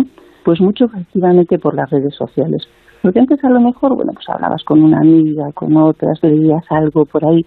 Pero esto ahora es algo constante y permanente, permanente. Es decir, uno de los temas fundamentales que les decimos a las familias es, por favor, empieza a ver dónde está metido. Es decir, en qué tipo de chat, en, en qué tipo de, de, programas por ahí, en qué tipo de, de, pequeños clubs que ellos organizan entre ellos, porque es un submundo tan impresionante en el que realmente se van reforzando unos a otros, se van poniendo como hitos, ¿no? Como metas, cada vez un poquito como más complicadas, Y ahí es donde se refugian, recordemos que prácticamente son nueve niñas por cada niño, eh, donde se refugian y donde se sienten bien. Por esto nos cuesta tantísimo hacer frente a todo ese mundo que no estamos controlando en ese momento. Claro, hay que sacarlos de ahí y hay que tratar de darles un entorno saludable, en el sentido además más estricto de, la palabra, que no les haga mal, que no les haga daño. Y, estar muy atentos, perdona Rafa, a los primeros síntomas. Es decir, eh, tú fíjate que el problema fundamental que nos encontramos es que cuando ya nos vienen, eh, llevan ya bastante tiempo, se ha producido una distorsión, ya no están perfectamente conectados con la realidad y, los padres ahí luego se sienten como muy culpables, ¿no? dices, vamos a ver, cuando tú tienes una pérdida de peso importante en poco tiempo, cuando ves que la persona se empieza a desenar con las comidas, a pesar todo, a contar las calorías, cuando empiezas a ver que tiene una serie de síntomas como la hipotermia, ese frío desmesurado en todas las extremidades, amenorreas en las niñas, ¿no? Es decir, cuando pierden mm. realmente la menstruación, eh, braquicardia, cuando tienen esa, eh, esa esterilidad, esa osteoporosis, cuando ves esa fragilidad que tenemos que estar como muy atentos porque si empezamos pronto se revierte, es decir, las posibilidades de curación entonces sí que aumentan muy significativamente. Mm. Bueno, pues esperamos eh, haberles ayudado, y sobre todo que estén atentos a si esto se produce, y bueno, y en el caso de que, de que, esté mal, entre en su casa, que es terrible y es devastador, eh, que pueda encontrar las herramientas para, para tratar de, de paliarlo. Muchas gracias, María Jesús Salada Reyes, un día más en, en La Brújula. Un abrazo enorme y estemos muy, atentos, muy atentos, ¿verdad? Porque es una auténtica plaga la que estamos teniendo. Mm. Y también cada vez estamos teniendo más niños muy pequeños, con 10, 11 años, que se están produciendo también los primeros síntomas. Ahora se quedan ustedes con el Mundial y nosotros regresamos a la brújula a las 10 de la noche, las 9 en Canarias.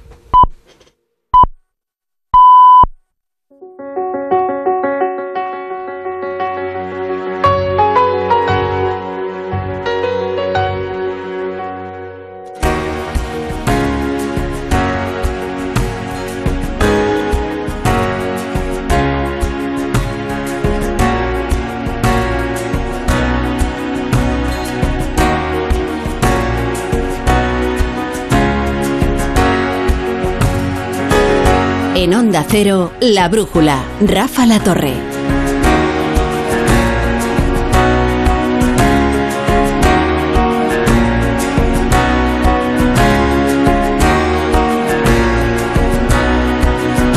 A las 10, las 9 en Canarias, ya estamos aquí los de la brújula para recoger los pedazos del día. En Perú, el aspirante frustrado a dictador Pedro Castillo se enfrenta a la acusación de rebelión. No logró que con él se alzaran los militares. Ni siquiera consiguió reunir algunos tumultos callejeros, pero si lo detuvieron al hombre en un atasco.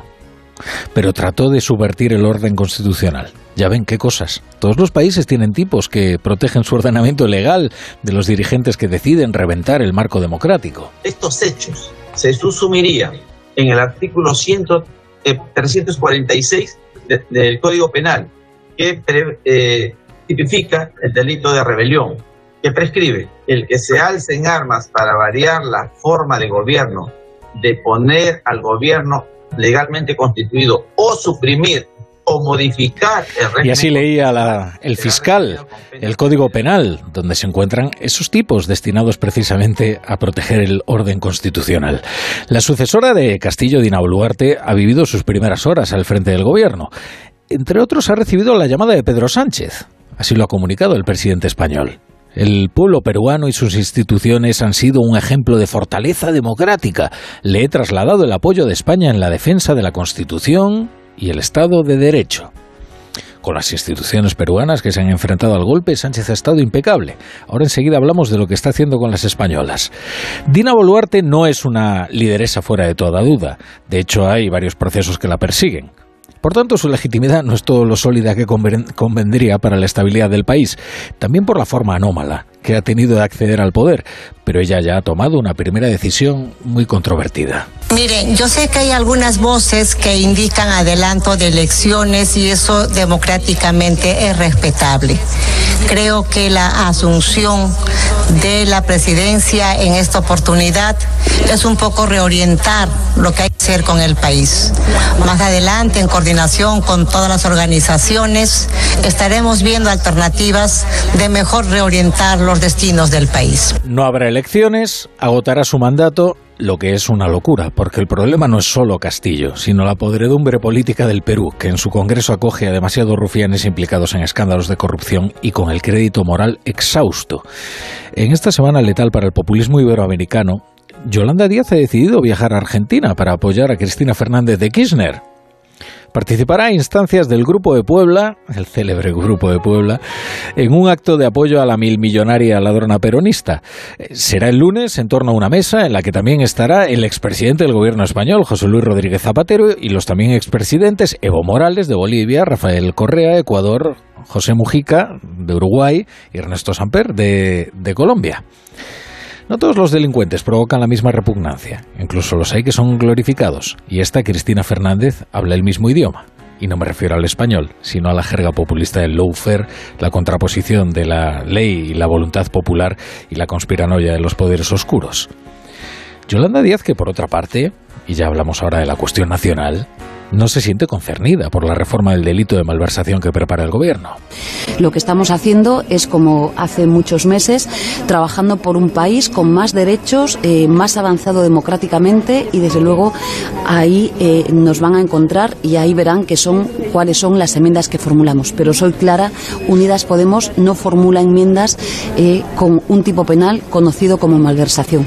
Quien sí formula enmiendas es Esquerra. Mañana Esquerra va a presentar la suya, la enmienda a la reforma del Código Penal que permita redefinir el delito de malversación. Ya se van conociendo algunos detalles. El primero se lo acabamos de decir, será iniciativa de Esquerra. Ya no es solo que Sánchez esté dispuesto a negociar la reforma de la malversación con el partido del malversador Junqueras, es que será bajo los términos que fija Esquerra. Desde luego, no será la voluntad de Sánchez la que haga descarrilar esta reforma del delito, sino, como escuchábamos, si es que eso ocurre, será el escrúpulo de sus socios el que le dejen si la mayoría suficiente para sacarla adelante. Pero ya veremos, ¿eh? que votaciones mucho más complicadas ¿eh? ha logrado sacar el gobierno con su aparentemente escuálida mayoría parlamentaria, que luego se ha demostrado de un vigor. ¿Cómo le explicaría Podemos a sus bases que ahora considera que la corrupción, si viene ennoblecida con un fin político, será más barata? Si ellos precisamente llegaron a la política tras el 15M, casi convertidos en un comité de salud pública. ¿Cuáles son los términos de la reforma de la malversación que Esquerra planteará en su enmienda? Ni más ni menos que los necesarios para que al menos 12 exaltos cargos de la formación se liberen de la cárcel, o bien vean reducido su tiempo de inhabilitación para la política. Tan es así el espíritu de la norma que ahora el principal desvelo del gobierno es que además de José María Lluvé y compañía no se vayan a beneficiar otros malversadores condenados en firme. Claro que esto no parece sencillo, porque a menos que España haya dejado de ser un Estado de Derecho, la ley es igual para todos. Y por eso ya les podemos anunciar que los abogados defensores de muchos condenados por malversación están esperando esta reforma para presentar sus recursos, si es que no se están ya preparando. Entre ellos, sí, los abogados de varios investigados por el caso Púnica. No solo, ¿eh? Hay 35, 35 sentencias por malversación solo en el caso Gürtel. O sea que ustedes imagínense. Porque, oigan, el bien jurídico a proteger en la reforma de un delito no puede ser el pacto de gobierno. El bien jurídico a defender será en todo caso, el erario público, si nos referimos a los delitos de malversación. ¿Se entiende, verdad? De manera que por mucho bisturí que le pongan a la redacción del nuevo tipo, no hay forma de evitar que los corruptos, se llamen como se llamen, se beneficien. Tiene que quedar muy claro que no va a haber eh, ninguna relajación en la lucha contra la corrupción. Desde luego, eh, la corrupción y la lucha contra la corrupción es una seña de identidad de este gobierno, lo ha sido siempre del Partido Socialista. Fernando Grande Marlasca, al que escuchan, no solo es ministro del Interior, también es juez y este es un hecho biográfico que cada vez sorprende más. Ahora se obstina en defender una falacia como es contraponer malversación y corrupción. La malversación es corrupción, la apropiación indebida es corrupción, la administración desleal es corrupción. Y por tanto es imposible desgrasar alguno de esos tipos sin a la vez debilitar la lucha contra la corrupción. Este debate tan cínico lo vamos a vivir mañana. Va a ser un final de año apretadísimo en el Congreso de los Diputados, porque el Gobierno pretende o bien sacar adelante todos sus polémicos proyectos cuanto antes, o bien sacudirse los problemas entre los socios de coalición que se han enquistado en el Parlamento.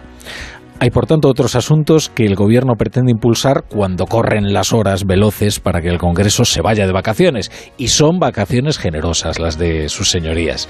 Que enero es un mes inhábil y que luego ya nos subimos todos al ciclo electoral y nos ponemos a girar enloquecidos y aquí no hay quien apruebe una sola ley. Pedro Sánchez está ahora tratando de convencer a Irene Montero de la necesidad de hacerle retoques técnicos a la ley del sí es sí después de que ya se hayan beneficiado de rebajas penales más de medio centenar de delincuentes sexuales. Sí, esto de retoques técnicos es un eufemismo. Lo que harán será modificar la ley. Y lo harán probablemente a través de otra ley. Probablemente la de bienestar animal, que sarcasmo. Pero cuesta creer que Irene Montero vaya a acceder a corregirse después de haber comprometido todo su crédito en la defensa de uno de sus proyectos estrella, como es la ley del sí es sí porque corregir la ley del sí es corregir a Irene Montero. Es más, cualquier enmienda a la ley del sí es es una enmienda a la, a la totalidad de Irene Montero. Y aquí no terminan las negociaciones con Montero, porque también otra ley suya está siendo cuestionada, el lunes otro desafío para la coalición en la Comisión de Igualdad, donde se verá si el PSOE mantiene su enmienda a la ley trans. Se trata de una enmienda para aumentar los requisitos, para que los menores puedan cambiar de sexo, pero Podemos tampoco está dispuesto a corregir esta ley. Y ya por último, permanezcan atentos a los movimientos legislativos para tratar de desbloquear a las bravas el Tribunal Constitucional y si se tercia el Consejo General del Poder Judicial que se avecina un nuevo intento de atropello a la independencia judicial.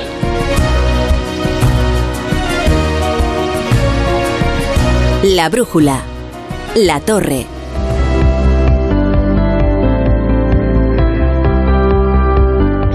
José Miguel Azpiroz, buenas noches. Buenas noches, Rafa. Ayúdame a completar el relato de la actualidad. Pues te ayudo empezando por la decisión de los ministros de Interior de la Unión Europea de abrir el espacio Schengen de libre circulación de personas entre diferentes países, de abrirlo, como digo, a Croacia, pero deja fuera a Bulgaria y Rumanía para enorme disgusto del español Grande Marlasca. Yo creo que estamos todos absolutamente disgustados. No, hoy no ha perdido eh, Rumanía y Bulgaria. Hoy hemos perdido los 27 países de la Unión Europea. Hoy ha perdido el espacio Schengen. Es un disgusto que, que bueno, nos gustaría no haber tenido hoy. El que queda muy satisfecho es Joe Biden tras el acuerdo con Rusia para liberar a la jugadora norteamericana de baloncesto Britney Greener, encarcelada por Moscú desde febrero por introducir en el país una cápsula de aceite de hachís para su vapeador. A cambio, Estados Unidos ha liberado al traficante de armas ruso Victor Bout, que cumplía una condena de 25 años y ya está en casa. El presidente norteamericano anunciaba esta tarde el regreso de la estrella del básquet femenino. Está segura, está en un avión, camino a casa después de meses detenida en Rusia en circunstancias intolerables. Mientras en Ucrania continúan los ataques rusos sobre infraestructuras energéticas, el presidente Vladimir Putin reconoce abiertamente que destruir la red eléctrica ucraniana es un objetivo de su guerra. Hay mucho alboroto por nuestros ataques a la infraestructura energética de Ucrania. Sí, lo estamos haciendo. Pero ¿quién lo inició? ¿Quién golpeó el puente de Crimea y las líneas de la central nuclear de Kursk? Y una última referencia del exterior, el régimen iraní ha ejecutado hoy al primer condenado a muerte por participar en las protestas de las últimas semanas que se han cobrado la vida de más de 400 eh, personas. Las primeras condenas a morir en la horca se emitieron el lunes y entre los reos se encuentra el rapero Saman Jafim. Su madre ha hecho un llamamiento desesperado hoy en las redes sociales. Hola, soy la madre de Saman Seidi, también conocido como Yasin. Ellos han condenado a muerte a mi hijo. Por el amor de Dios, ayúdenme. Mi hijo es un artista, no un manifestante. Soy una madre con el corazón roto. Por favor, ayuden a que mi hijo no sea ejecutado. Aquí en España, la vicepresidenta Yolanda Díaz ya tiene su primera huelga la que le han montado los inspectores de trabajo para el 21 de este mes, el 25 del que viene y el 22 de febrero. Es la primera vez que protestan así y además ante una ministra que hace gala de sus relaciones con los sindicatos y su sensibilidad laboral. Ana Ercoreca, presidenta del Sindicato de Inspectores. Y por eso pedimos al Ministerio que cumpla con su compromiso, que cumpla con su palabra y que no dé las gracias por la actuación de la Inspección de Trabajo, sino que lo demuestre reforzando la Inspección de Trabajo si de verdad queremos acabar con la precariedad laboral y si de verdad queremos mejorar la calidad en el empleo. Claro que protagonistas de la Crónica Nacional, Rafa, son hmm. los Luises, Enrique y De la Fuente. Tanto debate genera el que se va como el que llega, y atendiendo que todos llevamos dentro un seleccionador pues eh, es un tema que rompe la frontera entre la brújula y Radio Estadio, probablemente. Desde luego. mira, voy a hacer un pequeño trabajo de campo, eh, sin ningún valor científico, por supuesto. Pedro Narváez, ¿qué tal? Buenas noches. Hola, muy buenas noches. ¿Qué tal? ¿Conocías a Luis de la Fuente? No tenía ni idea de quién era. Ah. No, la verdad es que me ha sorprendido mucho cuando hoy en el informativo, en Antena 3, desde las 3 de la tarde, hacían una encuesta por la calle en la Puerta del Sol, la clásica, ¿no? Sí. Y todo el mundo lo conocía. ¿Ah, sí? Sí, todas las hombre, los, que habían sido elegidos, claro, para el corte. Supongo que los demás habían quedado fuera, pero vamos, tenían una opinión, incluso algunos, una opinión fundada. pero yo que no soy futbolero, la verdad es que no, sabía ah, quién es. Ah, pero eso entonces no vale. Ah, vale. Pablo Pombo, buenas noches. Buenas noches. Tú eres futbolero. Soy futbolero. ¿Y conocías a Luis de la Fuente? Sí. Vaya. Y creo que no es mala opción. Ah, y, o es de los que tienen opinión encima. Y ya que estamos, eh, porque además lo he escrito, voy, voy a expresarme y voy a decir que el guardiolismo ha hecho tanto daño a nuestro fútbol como el populismo a la democracia. Bueno, es que no deje de ser una forma de populismo futbolístico. Claro, eso es, eso es. Esto de que solo existe una forma buena de ganar, la superioridad moral aplicada al deporte. Ahora es como saludamos a Sergi Sol en Barcelona y reventamos el programa ya. Sergi, ¿qué tal? Buenas noches. Oye, pues yo la verdad, eh, buenas noches, eh, buenas, noches a todos. Eh, yo apesumbrado por la destitución de, de Luis Enrique creo y sigo creyendo que no solo es un tipo con personalidad, que eso todos lo sabemos, ¿no? sino que además es un gran, un gran entrenador. ¿no? Yo, yo discrepo eh, en, que, en, que, el patrón de juego de la selección, que evidentemente es el patrón de juego que en su día puso de moda no solo Guardiola, ya la tradición en el club blaugrana, ¿no? ya con Johan Cruyff, ¿no? de, posesión, posesión. Lo que ocurre es que estamos en un momento es que es posesión sin definición, pero también porque no pasamos en estos momentos a la mejor época de, grandes delanteros. ¿no? El Madrid tuvo siempre una cantera de grandes delanteros. Cuando no era Raúl, pues era butragueño y cuando era butragueño pues ahí está, bueno, todos sabemos la gran cantidad de, de nueves que ha dado el Real Madrid. Hoy no tenemos esos rematadores y eso se nota mucho en la selección, porque de hecho se, dice, se critica mucho a Luis Enrique, pero oye, hemos perdido los penaltis como podíamos haber ganado y estaríamos hablando de otra cosa en estos momentos. Yo con Luis, con Luis Enrique siempre, muy de Luis Enrique. Coste una cosa, ¿eh? a mí el fútbol de Luis Enrique me aburre que me mata. Además, eh, otra cosa en la que nos separamos, Sergio y yo, es que a Guardiola no lo soporto y soy más bien mourinista, pero pero, reconozco que la, la personalidad de Luis Enrique es muy atractiva, ¿eh? De verdad te lo digo. O sea, yo a mí me, Luis Enrique me divierte. Me divierten las personas con, con una personalidad marcada. Me divierten los que son capaces de hablar sin atender a un argumentario. Y me divierten los que no utilizan la lengua de trapo y la jerga y los tópicos de los futbolistas. O sea, Luis Enrique me cae bien. Lo digo de verdad, ¿eh? Sí, pero mira, eh, Rafa, yo que eh, empecé diciendo que no soy futbolero, sí que sigo a la selección, los partidos importantes y estas cosas, pues claro, sí las veo. Entonces, eh, yo digo a nuestro amigo que está en, Barcelona, Sergi, si este señor, eh, aunque nos caiga bien, pero nos puede caer bien a lo mejor para conocerle, para escribir para que sea el protagonista de una novela, para que sea pues, salga una peli, para que sea, no sé, tiene unas características muy contradictorias por otra parte, ¿no? Porque yo lo veo como muy eh, pensando en sí mismo y muy introspectivo y luego de repente le hemos visto esa faceta un poco así más, más, divertida, haciendo de streamers y todo eso, sí que me, me, parece que tiene, como tú dices, una personalidad interesante. Pero a ver, digo yo, ¿eh? Eh, sin, sin, ser de tal. A ver, un, momento. Si este señor, si este señor no gana, no gana ningún trofeo de estos ni ninguna de lo que tiene que ganar, es normal que, que, que se vaya, ¿no? Digo yo, ¿o no?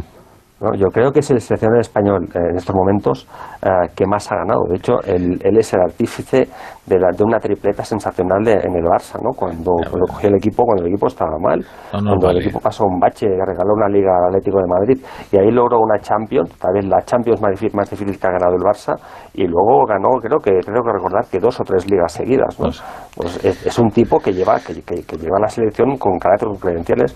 Lo que le ocurre es que la pelota no ha entrado, no hay rematadores en estos momentos momentos en la selección española, como no los hay en, general. Solo hay que mirar cómo está el Pichichi en estos momentos de la liga. No, mm. no hay esos grandes delanteros, en particular, esos grandes delanteros, como por ejemplo. O no, los habrá sabido elegir, digo yo, no lo sé. ¿eh? Bueno, yo creo que tenía Borja Iglesias, tenía Yaguaspas. Lo que pasa es que, por favor, no nos enredemos porque venimos de un programa de dos horas de fútbol y entonces el oyente ahora mismo de la brújula estará diciendo, ¿también nos vais a meter la turra ahora con el seleccionador nacional? No, no, no, porque además nosotros no sabemos de esto y para eso están los compañeros del Radio Estadio, que sí tienen una opinión experta. sí, Sergi. El, último matiz, solo el último. Yo solo recordaros lo que ya sabéis todos.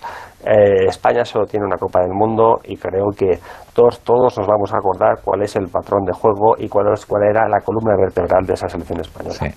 Lo que pasa es que una cosa es, mira, en la pizarra todo sale. ¿no? En la pizarra eh, tú colocas las piezas y parece que todo tiene un sentido. El problema es lo que decía Tyson, no todo el mundo tiene un plan hasta que cae la primera bofetada, que entonces ya todos los planes. Bueno, yo, yo, yo que no sé, otra vez, viendo el partido de Japón, en la primera parte veía todos los muñequitos rojos que se movían de una forma, que se, de una, que se, movían de una manera especial y, que todos estaban detrás del, otro muñequito blanco, ¿no? Entonces veía que estaba, que estaba, que, como, que como la que la pizarra funcionaba, ¿no?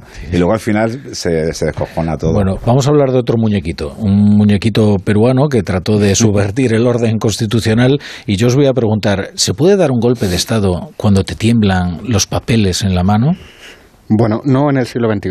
Eh, los golpes de Estado son operaciones políticas, militares, pero, pero a estas alturas de la historia son también operaciones de comunicación. Y esta es un desastre en las tres cosas. El golpista Casillo habría hecho bien en aprender de los golpistas de aquí, porque los de Puigdemont y Junqueras gestionaron la comunicación muchísimo mejor. Sí. Muchísimo mejor. Eh, frente a la pantalla no les temblaron las manos. Es verdad que luego les temblaron las piernas. Pero en comunicación dieron una lección de teatralidad, de liturgia, del manejo de los símbolos, que son con muchísima diferencia los que mejor gestionan la comunicación en nuestro país. Tienen un sentido de la gestión simbólica. Yo me acuerdo de todas las intervenciones, la puerta abierta, la puerta cerrada, las banderas, pues demás moviéndose que fue ejemplar. En el resto sí que están sí que están esforzándose los de aquí, ¿no? Porque la comunicación ya han, llegado a su, a su techo, ¿no? Ya no pueden, no pueden mejorar.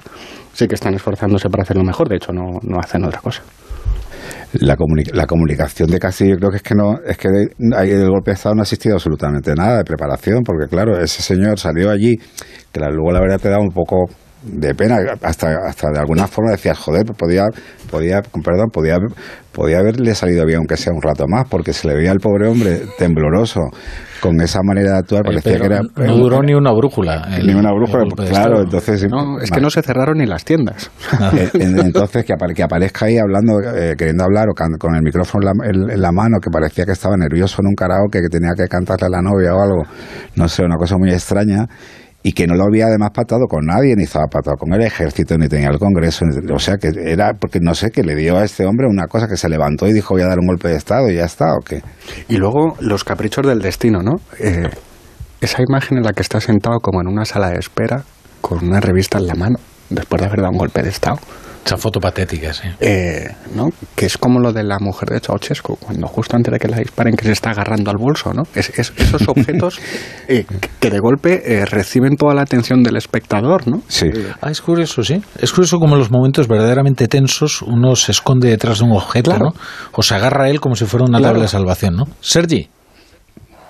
Ah, bueno, a mí me parece que estamos simplemente... A mí, no me gusta digamos, eh, valorar con, con excesiva crudeza a determinados mandatarios sudamericanos, porque en alguna ocasión creo que ha ocurrido, ¿no? que se, se ha intentado eh, menospreciaros. ¿no? Pero dicho esto, a mí me ha parecido todo muy chusquero, ¿no? también por, por parte del, presidente eh, de puesto. ¿no? No creo que se trate de una, cuestión ya de, comunicación, ¿no? sino simplemente de, pues, pues eso, ¿no? de, hacer las, las cosas de, manera ah, grotesca, ¿no? de ser incapaz de, explicarlas e incluso además de perder de forma abrumadora el apoyo de, tus partidarios. ¿no? Pues hecho es que se ha quedado eh, solo en esa maniobra, ¿no? que hacer una maniobra simplemente pues para evitar eh, la destitución, ¿no? con la disolución del Parlamento, amén pues, de otras medidas que le han valido pues eso, pues una, una recordación y su detención fulminante. Eh, yo creo que estaba claro que había gente detrás de, de, de, Castillo en el momento que ganó y fue ese marketing político importante y también muy visual que era el, hombre que llegaba del, eh, del, campo, el, profesor, el que se subía al caballo, el que llevaba el lápiz gigante, etcétera. Eso sí que era muy motivador. Pero toda esta gente que estaba detrás haciéndole un poco esa campaña, eh, desapareció y lo dejaron solo. Entonces se ha dado cuenta, no, nos hemos dado cuenta que en verdad no era Castillo el que ganó las elecciones, sino que, que fueron los otros, ¿no? Claro, yo, yo es que he hablado de la parte de comunicación, pero porque quería hablar ahora de, de la parte de política. Este hombre dio un golpe de Estado porque está a las puertas de un impeachment, eh, entre comillas, debido a su eh, incapacidad moral para dirigir el país. Era el tercero, el tercer impeachment. ¿eh? Horas después está detenido porque no le siguió el ejército, ni la policía, ni su propio gabinete. ¿Por qué? Porque por ese gabinete han pasado 80 ministros. 80 ministros, es que es tremendo. por lo tanto, puede concluirse que hablamos de alguien que también es incapaz en el plano operativo, en lo práctico, su falta de criterio, de formación, de capacidad de gestión dieron lugar a una administración absolutamente católica, caótica, con decenas Católica también bastante. bueno, ahí bueno, no, porque es evangélica. es ese, es un tema, ¿eh? Sí, sí. Ese es un tema. Eh, mm, decenas y decenas de cambios desde, desde julio del año pasado, 80 ministros. Y además, tanto él como los miembros de su familia llevan siendo investigados desde hace meses por corrupción. Sí. A lo bestia hablabas antes de las elecciones, el lema de aquellas elecciones, ahora la frase era ni un pobre en un país rico. ¿no? Hmm. Eh, es un buen lema, ¿eh? eh está, hombre, hombre, si esta gente Bueno, y tampoco, tampoco tuvo tanto, tanto apoyo en principio, ¿no? Lo 50.000 votos. 50.000 votos de diferencia. Pero claro, eh, en realidad, vamos a ya por, ir contra Fujimori, claro. Él fue un presidente débil desde el comienzo mm, y prueba de ello es que al final ni siquiera le acompañó su bancada en el Congreso, que claro, ahora existe la tentación de pensar que el único problema que tiene Perú es Pedro Castillo y no, tiene un Congreso que lo mejor que podría pasar es hacer una tabla rasa y volver a comenzar de nuevo, porque hay tal cantidad de implicados en procesos de corrupción, sospechas de todo tipo, conflictos de intereses de, todo tipo, entre ellos algunos que están eh, sobrevolando eh, la cabeza de la nueva presidenta, que es Dina Boluarte, que ha tomado una decisión que yo creo que es eh, una verdadera catástrofe porque ella no está revestida de la legitimidad para agotar el mandato hasta 2026, creo que es. Eh, es una locura. No puede devolver la estabilidad a Perú alguien que ha sido elegido, no, que ha llegado al Palacio Presidencial de una manera tan anómala, ¿no? Eh, fijaos, eh, Rosa María Palacios es periodista de la República, tiene un podcast diario que se llama Sin Guión y hace un análisis que yo creo que es muy interesante sobre lo que puede ser la presidencia de Dina Boluarte y cuáles son sus debilidades actuales. Dina Boluarte llega al poder con varias imputaciones que ha podido sortear en el tiempo. La primera, la que sorteó el lunes pasado. Como expresidenta del Club Apurímac, se dedicó a tramitar una licencia de funcionamiento que no podía tramitar mientras era ministra de Estado. Ustedes dirán un asunto menor. Y así lo entendió el Congreso. Y el lunes preparándose para una eventualidad como esta, la exoneró de toda responsabilidad y archivó la acusación constitucional que había promovido la Contraloría. Pero también Dina Boluarte estuvo procesada penalmente o está procesada penalmente por el caso de los dinámicos del centro. Ella abrió una cuenta que se mantuvo por poco tiempo abierta para recaudar dinero para pagar la, la posición de Rosa María Palacio se prolonga mucho más, pero al final la conclusión es que Dina Boluarte mm, es muy probable que no vaya a traer la estabilidad política al país porque precisamente ella no tiene ni la autoritas ni probablemente tampoco la potestas para poder conseguirlo. Por cierto, tenemos una noticia de última hora que es que Castillo ha ratificado ante el embajador mexicano la solicitud de asilo. Ya sabíamos que se dirigía hacia la embajada mexicana cuando abandonaba el Palacio Presidencial y terminó en cambio en la perfección de Lima. lo que pretendía era como tantos otros de su linaje golpista, terminaba acogido en una, en una embajada amiga, en este caso la de López Obrador. Eh, dice, así lo manifestó el canciller mexicano Marcelo Ebrar en un mensaje en su cuenta de Twitter en el que añadió que México ha iniciado las consultas ante las autoridades peruanas para realizar los trámites de asilo. Pero que eso, es un disparate también. ¿No? O sea, que ahora México vaya a pedir que, oye, como no pudo llegar, que me, lo deis de todas formas, ¿no? Y, no vaya a la cárcel, ni tenga un juicio, ni nada, ¿no? bueno, lo que seguro que no va a pasar es que mm, siga quien siga en, el gobierno en Perú, es que vayan a rebajar el delito de rebelión. ¿no? no, me imagino yo, no me imagino yo a los peruanos ni a los alemanes que han tenido un golpe pensándose en rebajar esto. ¿no?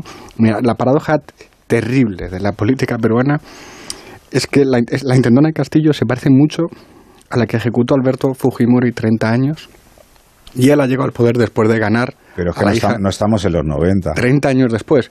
Ya, ya, pero, pero la corrupción está enquistada en aquel país. Tanto, tanto que es que mm, más que realismo mágico, parece hmm. realismo endemoniado, ¿no? O sea, eh, por eso creo que hay que renunciar a tres fantasías. La primera es pensar que Perú se va a estabilizar fácilmente.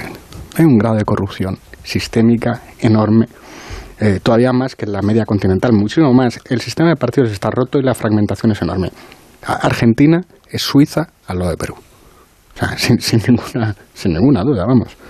Y la presidenta electa va a tener muchísimos problemas para sentarse. Eh, el mandato termina en el 26, veremos si llega al 24, al 23. Imagínate si, si los que han pasado por las urnas no, han durado, imagínate ella, ¿no? Claro. Eh, la segunda fantasía consiste en hacer comparable al golpista Castillo con los presidentes populistas progresistas de Iberoamérica. No, se equivoquen, no son liderazgos, ni partidos, ni métodos asimilables. Castillo es un desquiciado y los otros, gusten o no gusten, son unos profesionales. ¿eh? Claro. Esto es. Y la última, la tercera fantasía es creer que la democracia sea de menor o de mayor calidad, aquella no parece una democracia ejemplar precisamente, puede prevalecer si la separación de poderes se quiebra si la independencia de la justicia es violada, porque aquí lo que ha funcionado es la justicia. Sin duda. Esa, es la gran enseñanza de este golpe, ¿eh? que lo que lo ha parado son unas instituciones que a pesar de que Perú tiene graves problemas, tiene luego otros, otras ventajas ¿eh? respecto de países de, su entorno. ¿eh? Perú, y cualquiera que lo haya visitado sabe, que no sufre la gravísima violencia que está asolando los países de Centroamérica, por ejemplo. También sabe que hay una enorme inversión extranjera, hay una confianza en su economía. España tiene intereses ahí muy poderosos y las empresas españolas invierten allí y están preocupadas por el devenir económico de un país. Eso también es importante. Quiero decir, no la, la, política, por muy malos políticos que tengas, no puede terminar de, iba a decir el famoso verbo, de estropearlo todo. Si tú tienes una otra solidez institucional, eso puede mantenerse. Y es verdad que inmediatamente las altas eh, judicaturas, el Tribunal Constitucional, la Corte Suprema, salieron inmediatamente a decirle a las Fuerzas Armadas y a la policía, oigan, tienen ustedes que reaccionar y ponerse enfrente del golpe. Y por eso fue tan fugaz, porque bueno, había algo sólido ahí que estaba manteniendo la democracia, ¿no? Y que son las instituciones. Me parece un poco sarcástico lo que has, contado, Rafa, sobre lo que ha dicho Pedro Sánchez ah, sobre el tema de Perú, ¿no? Eh, que, al final la democracia vencerá, o bueno, este tipo de, Estado de, este derecho, la este tipo de frases, Estado de Derecho, etcétera. Cuando, cuando estamos a las puertas en España de, de cambiar todo eso por, simplemente por la fuerza legislativa, porque en fin, que ahí hay una, gran contradicción, creo, en las palabras del presidente, de lo que dice puertas afuera y lo que emplea para, para España. Yo creo que hacemos mal como has dicho, mirar a los países iberoamericanos, en concreto a Perú, un poco por encima del hombro, pensando que allí hay mucha corrupción, que allí la democracia es muy deficiente, etcétera, como si nosotros estuviéramos en la primera liga y, tenemos muchos y arrastramos muchos de los pecados eh, que achacamos a estos a estos mismos países, ¿no? El, populismo, por ejemplo. Yo, yo, yo, no lo veo, no, no, no, lo veo así, entre otras cosas porque nosotros somos un país de, la Unión Europea y aquí los estándares digamos, de, de, igualdad, de redistribución de la riqueza no tienen nada que ver en general con lo que acontece, lo que sucede en, las sociedades eh, en general, sociedades americanas, en casi todas ellas, incluidos Estados Unidos, donde hay grandísimas diferencias sociales y donde la, pobreza, los que son pobres, son pobres con ganas, son, son pobres de, solemnidad. Creo que tiene poco que ver nuestra, nuestra sociedad toda ella y la, el desarrollo de la democracia y, esa, eso que llamamos estado del bienestar con lo que acontece en, en, la grandísima, vamos, prácticamente en la mayoría, en todos los países eh, de, Sudamérica, eh, de Centroamérica e incluso de, Norteamérica en, ocasiones, y no, y no solo México. ¿no? por lo tanto, yo, a mí no me parece que las palabras de Pedro Sánchez estén, eh, estén fuera de lugar. Se le puede decir, oye, tú, tú, tienes tus cosas aquí, sí, claro, pero yo creo que, que estamos a años luz de lo que representa en estos momentos eh, la, la, sociedad penal, en general las sociedades eh, europeas, con todos, a veces con todas sus Um, o, las cosas por, mejor, por mejorar. Muchas veces decimos, gracias a Dios, o yo lo pienso muchas veces, ¿no? Que vivo en la, en la, Unión Europea y no en algún otro lugar, pese a las, deficientes, las deficientes, que no son pocas, de, de la Unión Europea.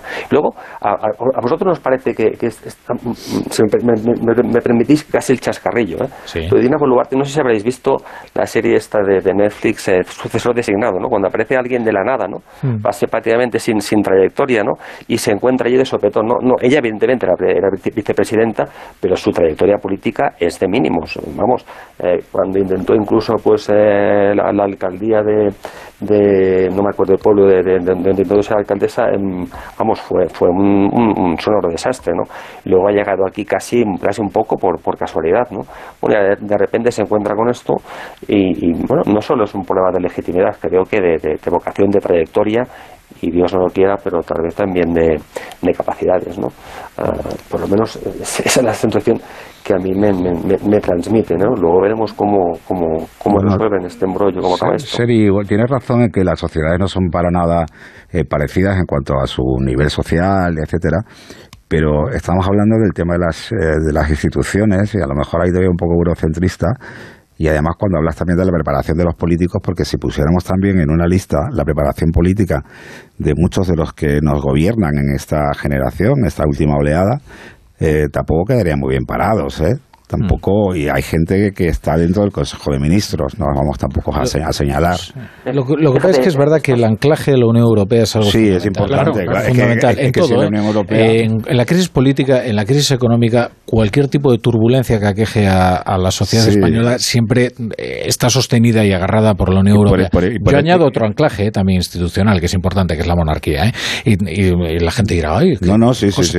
no bueno pero eh, tener una institución por encima de la coyuntura que representa una cierta permanencia del Estado por encima de los humores políticos también es importante. Esto, fíjate, hablando con unos eh, diputados chilenos que estaban muy preocupados por la deriva que, en la que había entrado el país, decía, mira, vuestra polarización no es tan diferente de la nuestra.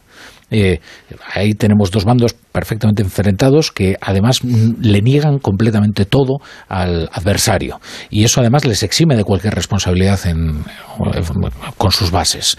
No es, no es distinta la polarización que hay en España y que hay en Chile. Lo que pasa es que sí, es verdad que hay otros anclajes aquí que permiten sentirse mucho más seguro y citaba precisamente estos dos, es decir, la Unión Europea y la monarquía, porque nosotros ahora nos encaminamos hacia un proceso constituyente que nos lleva a un horizonte completamente incierto, que encima ha sido motivado por la, la, violencia. Ha sido la violencia la que ha creado la necesidad de abrir un proceso constituyente en Chile que finalmente se ha demostrado lo que se ha demostrado, que para, eh, para plantear una reforma de la Constitución todo el mundo está muy dispuesto a decir sí.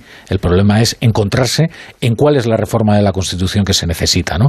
Y entonces eh, todos aquellos que dijeron sí resulta que tienen una eh, reforma de la Constitución particular que es irreconciliable mm. con la de los otros. ¿no? Pero bueno, es verdad que son países eh, que son países distintos y que nuestro vigor institucional probablemente no sea el de ninguno de los países de, de Iberoamérica. También es verdad que las instituciones hay que cuidarlas.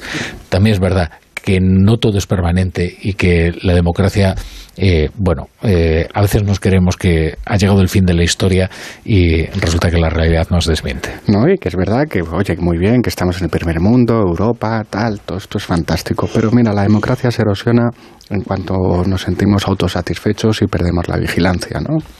Está muy bien, tenemos una democracia estupenda, una democracia joven, todo es fantástico.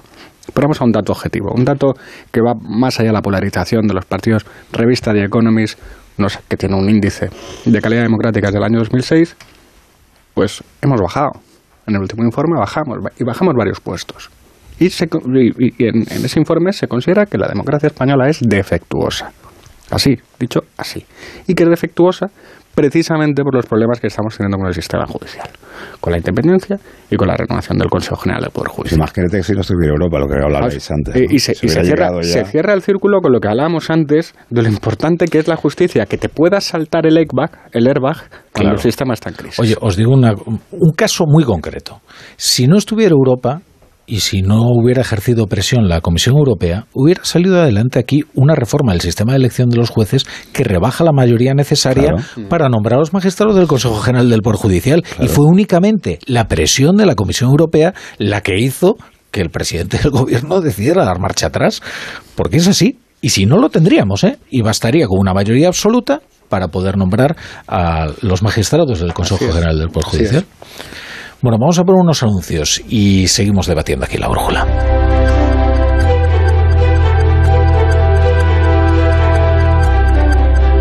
La brújula. La torre. Me toca la revisión del coche. Eurorepar Car Service. Necesito un taller cerca de casa. Eurorepar Car Service. Se ha encendido una luz del coche. Eurorepar Car Service. Quiero la mejor relación calidad-precio. Eurorepar Car Service. Tu taller multimarca de confianza es Eurorepar Car Service. Eurorepar Car Service. Para que esta Navidad salga todo perfecto, no hace falta tener a los Torres en casa cocinando. Basta con utilizar productos frescos de Hipercor y el supermercado El Corte Inglés. Como el más jugoso y sabroso lomo de añojo nacional por solo 19,95 euros al kilo. En tienda web y app. Hipercor y supermercado El Corte Inglés. Nos gusta la Navidad. Precios válidos en Península y Baleares. La vida es como un libro y cada capítulo es una nueva oportunidad de empezar de cero y vivir algo que nunca hubieras imaginado. Sea cual sea tu próximo capítulo, lo importante es que lo hagas realidad. Porque dentro de una vida hay muchas vidas y en Cofidis llevamos 30 años ayudándote a vivirlas todas. Entra en cofidis.es y cuenta con nosotros. No pego ojo con el pitido de oído. Toma Sonofim. Sonofim contiene ginkgo biloba para una buena audición y melatonina para conciliar el sueño. Pitidos, Sonofim, de Pharma OTC. Entonces, ¿con la alarma nos podemos quedar tranquilos aunque solo vengamos de vacaciones? Eso es, aunque sea una segunda vivienda. Si se detecta cualquier cosa, nosotros recibimos las señales y las imágenes. Y sobre todo, la policía también podría comprobarlas e incluso desalojar la casa. Y con la app puedes ver tu casa cuando quieras. Y si es necesario, viene un vigilante a ver si está todo bien. Protege tu hogar frente a robos y ocupaciones con la alarma de Securitas Direct. Llama ahora al 900-272-272. Toma Energisil Vigor. Energisil con maca contribuye a estimular el deseo sexual. Recuerda, energía masculina, Energisil Vigor. ¿Tiene tu empresa una iniciativa de voluntariado o quiere participar en un proyecto de acción social? Forética, en colaboración con A3 Media, organiza Give and Gain, la Semana de la Acción Social y el voluntariado de la empresa. Del 12 al 20 de diciembre, entra en foretica.org e inscríbete. La oportunidad de mejorar la calidad de vida de las personas en tus manos. Únete. Clínica Oliver y Alcázar. Especialistas en implantes para pacientes con muy poco hueso. Cirugía mínimamente invasiva con prótesis definitiva en un mes como máximo. Diagnóstico gratuito y financiación. Consulte su caso en el 91 564 6686 o a través de la página web oliverialcázar.com. Más de 30 años de experiencia. Necesito proteger una maqueta con metacrilato. ¿Tú sabes dónde lo puedo encargar? De toda la vida, en Resopal. Tienen un taller de piezas a medida donde fabrican lo que necesites. Además puedes encontrar cubetas, bidones, vinilos, plásticos técnicos o todo lo necesario para realizar una mudanza. Resopal, todos los plásticos. Más información en resopal.com o en el 91 327 0414. En los restaurantes del Grupo La Madreña encontrarás el entorno ideal para compartir tus mejores momentos. Celebraciones familiares, comidas de empresa, cenas con amigos, para cualquier tipo de evento. Los restaurantes del Grupo La Madreña te ofrecen el lugar idóneo para disfrutar de tus celebraciones con la más exquisita cocina asturiana. Fácil aparcamiento, incluso terraza climatizada. Información y reservas en lamadrena.com. Si a ti lo que realmente te gusta es llegar del trabajo y ponerte a revisar portales inmobiliarios, hacer llamadas, mandar mails, organizar el papeleo y tener que enseñar tu casa a desconocidos, hazlo. Si no, confía la venta de tu casa a los mejores profesionales y disfruta de lo que realmente te gusta. Gilmar, de toda la vida, un lujo. Muchas noticias tienen su origen en las entrevistas de Alsina. ¿Apoya usted al gobierno en la posición que está manifestando? Se pasaría todo el debate de la nación, por lo menos la primera parte, mordiéndose la lengua. ¿Por qué atacó usted con ferocidad al ministro de... Usted le da crédito al comisario Villarejo cuando sugiere que el gobierno está vacilando frente a las eléctricas. ¿Usted cree que se sabe todo sobre el 11 de marzo del 2004? Cada mañana la actualidad comienza en Más de Uno, con Carlos Alsina. De lunes a viernes desde las 6 y cuando quieras en la web y en la app. Al comienzo de la entrevista me prometió usted que me iba a dar una noticia. Está terminando la entrevista y aún no tengo un titular que llevarme a la boca, presidente. Te mereces esta radio. Onda Cero, tu radio. De cero al infinito, un programa interesante y ameno sobre ciencia y actualidad. Algunos ya nos llaman el programa de las preguntas y les confieso que a nosotros nos gusta así porque eso es lo que hacemos. Somos curiosos y nos preguntamos todo. Todas las respuestas a las 4 de la madrugada del viernes al sábado y siempre que quieras en la web y en la app de Onda Cero con Paco de León. Te mereces esta radio. Onda Cero, tu radio. Gente viajera. Me encanta la verdad el programa porque me da la posibilidad de viajar eh, junto a vosotros. Os agradecería en esta nueva singladura si pudierais hablar de Cazorla. Mi marido y yo nos vamos a Menorca y me gustaría que me contarais cómo visitar la isla en tres días. Ideas y consejos para tus próximas vacaciones. Rincones por descubrir. Experiencias para compartir. Gente viajera. Con Carlas Lamelo. Sábados y domingos desde las 12 del mediodía. Y cuando quieras, en la web y en la app. Gente viajera. Con Carlas Lamelo. Te mereces esta radio. Onda Cero. Tu radio. Más información, más participación, más contenido. Hay más de una razón para que prefieras ondacero.es. En ondacero.es tienes la radio en directo, la actualidad y las noticias al momento. Y por supuesto, lo mejor y más destacado de cada programa, para que puedas escucharlo donde y cuando quieras. Ondacero.es. Más y mejor. Onda Cero Madrid 98.0.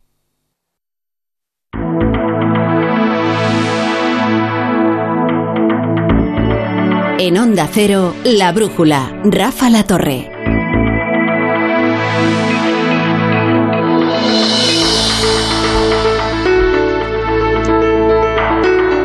Nos acercamos a las 11 menos cuarto, las 10 menos cuarto en Canarias, aquí en la tertulia de la brújula, con Pedro Narváez, con Pablo Pombo y con Sergi Sol, al que le voy a preguntar por la reforma de la malversación, porque hemos hablado durante todos estos días acerca de la posibilidad de que terminen retocando el delito de malversación a satisfacción de aquellos eh, condenados y procesados de Esquerra y de aquellos que están pendientes también de una, de una sentencia. Lo que pasa es que yo creo que casi lo habíamos dado por descartado, ¿no, Sergi? Incluso también Esquerra lo daban por descartado el hecho de que fuera a salir esta reforma del Código Penal. Bueno, yo ayer hablé con gente de Esquerra y para mi sorpresa yo creía que la cosa se había enfriado y no, no, me dijeron que me dieron por hecho que se iba a concretar esta, este viernes, ¿no? Y que se iba pues a, dar por bueno un, un acuerdo, ¿no? Que ayer no, no se sabía exactamente cuál era cuál iba a ser la, la- la letra pequeña, ¿no? De, de ese acuerdo, ¿no?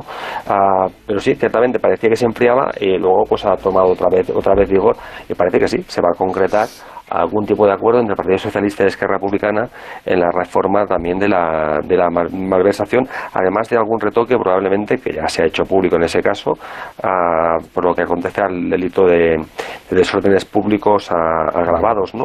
Bueno, con eso Esquerra está, está moderadamente satisfecha porque logra uno de sus objetivos que era hacer visibles los resultados en una mesa de diálogo ah, barra negociación, como nos gusta llamarlo en Esquerra Republicana, ¿no?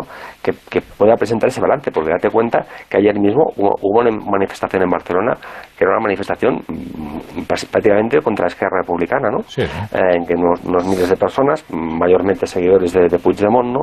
pues mm, se mm, convocaron a esa, esa manifestación eh, y, y no, no- en todas partes coordenadas, no, no, tampoco es fácil para Esquerra Republicana ¿no? ese, eh, presentar ese, ese balance en Cataluña, porque fíjate que, que lo cuestionan y además se, se lo cuestionan con palabras gruesas, llaman a- les llaman a- públicamente pues los partidarios de Puigdemont, algunas voces destacadas por el entorno de Puigdemont, van a llamar traidores, ¿no? O sea que lo que parece en, en- en Madrid em, algo desproporcionado, fíjate que hay una parte del Ah. independentismo que lo cuestiona y además de manera beligerante y, y- y feroz, Claro, ¿no? pero- pero, Ah, Sergi, esto- para Esquerra Republicana es una victoria. Eso es, eso te iba a decir, esto es un éxito inapelable, desde luego, de Esquerra. Es que no solo es que vayan a negociar con Esquerra en la nueva tipificación del delito de malversación, es que directamente va a ser iniciativa de Esquerra. Va a ser Esquerra la que presente la enmienda y en función de los términos de esa enmienda entiendo que es lo que se va a negociar, ¿no?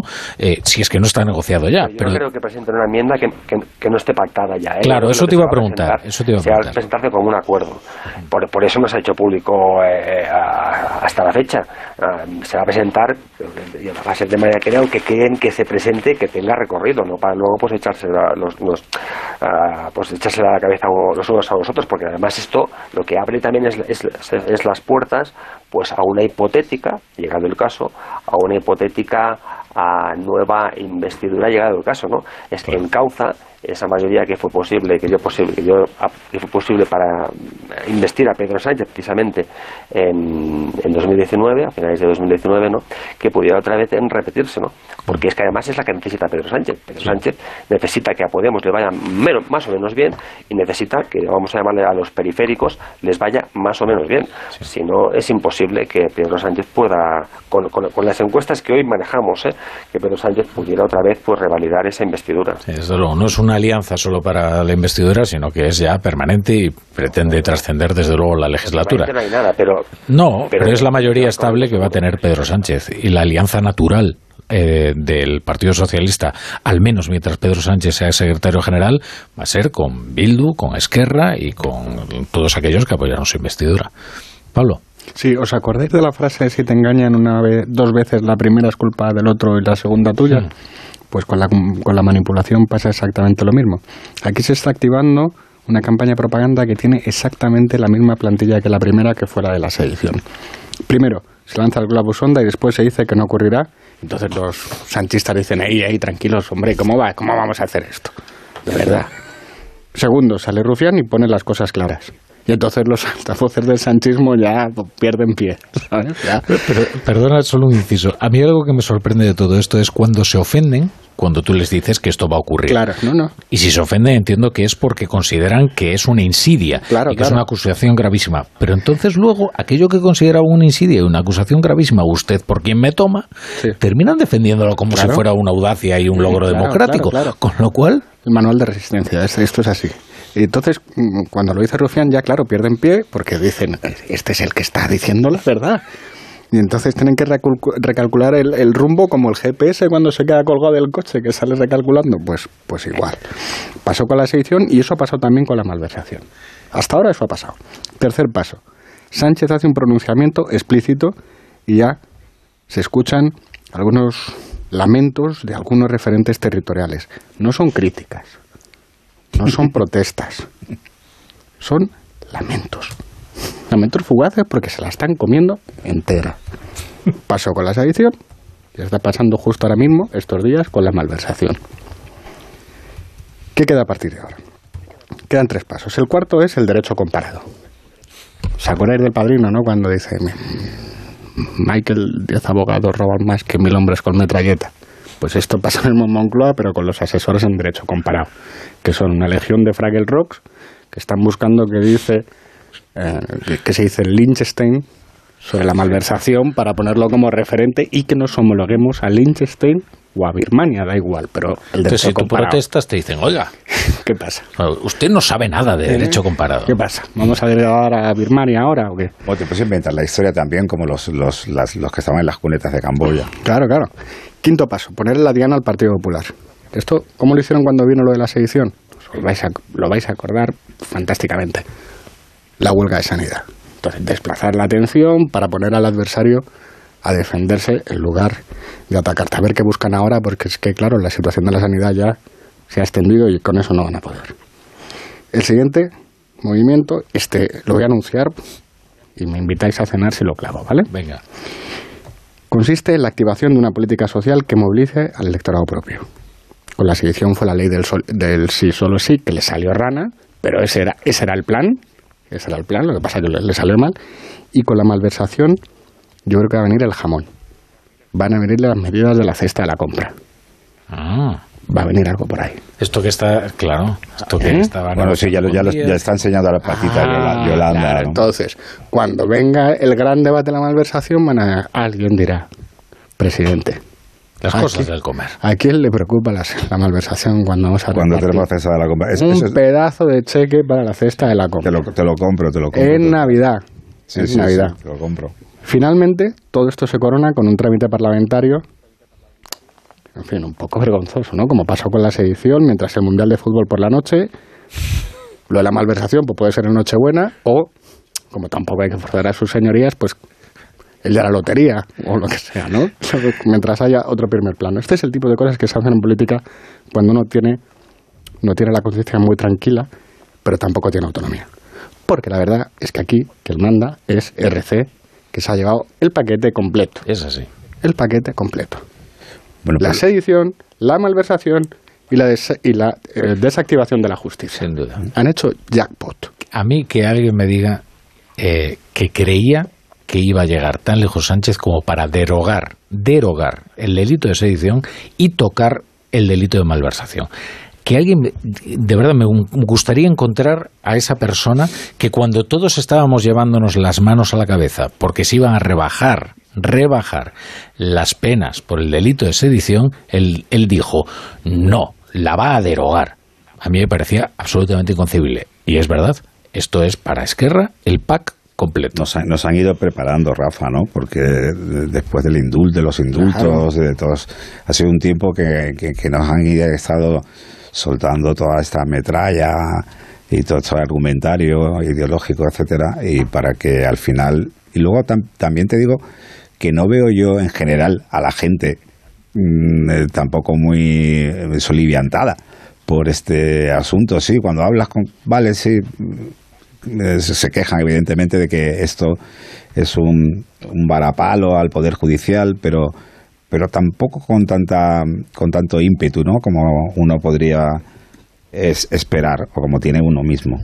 Eh, luego habrá que ver también cómo hacen exactamente la ley, porque si es una o, tiene rendijas como la ley del solo sí es sí con el tema de la malversación y luego al final resulta que salen a la calle después de tal eh, otros condenados por malversación entonces vamos a ver por el tele, vamos a ver eh, en el telediario Mira, es direct- directamente Ese es el tema. Ese es el tema. Mira, Eva Llamazares, que es la experta en, en tribunales y en justicia de Onda Cero, nos ha preparado precisamente una información con esa hipótesis, que es más que una hipótesis, es una certeza. Porque claro. evidentemente el Estado de Derecho es para todos. El Código Penal no lleva nombres y apellidos. Y el bien jurídico a proteger por el Código Penal y en el delito de malversación no es el pacto de gobierno. No puede ser el pacto de gobierno, tiene que ser el erario público. Con lo cual, si tú rebajas por supuesto, el delito de malversación, claro que va a haber gente que se va a beneficiar de él, aunque tú- eh, hay un momento especialmente grotesco en este debate, que fue cuando Valdoví, el, el inefable Valdoví de Compromís, sale a la tribuna y diga, oiga, cuidado, que se puede beneficiar algún corrupto de la Gürtel, y entonces sí que no. y dices, Gürtel, hombre, hombre, de la chico, Gürtel, vale, y de, de los demás casos Claro, yo digo, de los, ah, de los seres sí, que, ¿no? que lo que importa de la corrupción es el carné que lleve en la boca. Bueno, antes de nada, vamos a escuchar precisamente ese análisis de Eva Llamazares que nos explica cómo esto puede afectar efectivamente a otros condenados en firme por malversación que ahora mismo están cumpliendo condena. Ocurrió con la ley del solo sí es sí, porque un delito que se castigaba desde un mínimo comenzaba a castigarse desde otro inferior. Las rebajas son impepinables y el patrón volverá a repetirse con la malversación si prospera la enmienda de RC. En los términos que hoy desvela el diario, la administración ilegal de fondos públicos se castiga ahora igual que la apropiación indebida de fondos públicos. Todo es malversación porque lo que se tipifica es el detraimiento de dinero del erario público, que es el que sufre una merma. La reforma planteada por Esquerra rebajaría la malversación si no ha habido un lucro personal o de terceros, y el mínimo, que ahora es de dos años, pasaría a ser de seis meses, mientras que el máximo de seis años se rebajaría a tres. Esto supondrá para la mayoría de condenados, desde luego todos los que se queden en la mitad inferior de la horquilla, penas inferiores a dos años, de las que no obligan a ingresar en prisión. Cuesta pensar que una determinada redacción de la reforma trace una línea clara que permita beneficiar a los independentistas y no al resto de malversadores. Pero lo que acarreará beneficios inmediatos a los involucrados en el procés es la rebaja de la pena de inhabilitación, que va ahora de 6 a 10 años y se pretende dejar en un máximo de 4, dejando vía libre a las aspiraciones electorales de los condenados indultados y mejorando el horizonte penal de los que están por juzgar una treintena de altos cargos investigados en Barcelona, además de Puigdemont y el resto de procesados fugados. Y ahora, como escuchábamos a Eva Llamazares hablar de las horquillas y de cómo eso puede afectar a algunos condenados en firme, a todos nos vino a la cabeza la experiencia de la ley del solo si es sí, porque la ley es para todos y se aplica igual, a menos que queramos que España deje de ser un Estado de Derecho, en cuyo caso sí podemos ponerle nombres y apellidos a los tipos penales. Claro, y, luego además eh, nos lleva a reflexionar que el origen de todo del, mandato de, Pedro Sánchez, que es la moción de censura a Rajoy, se inhabilita de alguna forma también, ¿no? Porque también fue una condena por malversación al, al, Partido Popular, pero mm, que yo sepa, Rajoy no se llevó dinero a su casa, o por lo menos no, no está probado que se llevara dinero en ningún momento. Entonces, sería una malversación sin ánimo de lucro como están diferenciando ahora, ¿no? Entonces no es, no es, no es lo mismo, no es tan delincuente, no es tan malo, no es, ¿no? Quiero decir, puedes, bueno, hay abogados, hay abogados de la púnica ya, y esto es información, que están preparando el recurso. Hombre, claro, hombre, claro porque tú puedes, tú puedes malversar, pero pero es que, oiga, es que malversar no solamente es que te lleves en el saco a tu casa, que es lo que todo lo que quieren meternos en la cabeza, ¿no? Como que tú te, llenas la, la, la, cartera de fajos de billetes o tienes el dinero en bolsas de plástico, ese tipo de, de, imágenes, ¿no? De la, de la corrupción que tenemos en la cabeza, de la corrupción eh, económica. Pero la corrupción política muchas veces es incluso hasta más grave, porque haber eh, cogido fondos para intentar eh, desgajar una parte de España del, del resto, eh, me parece que puede ser incluso más grave que alguien que malverse a lo mejor 5.000 euros, yo que sé, o que o una cifra que no sea de estas desorbitadas, ¿no? De las de la de las de las de Julián Muñoz y todo y todo esto, ¿no? Entonces, eh, ¿qué es más grave? ¿Qué es más grave? ¿Que uno se lleve una bolsa de dinero a su casa o que o que ese dinero lo invierta, porque es dinero de todos al final, ¿eh?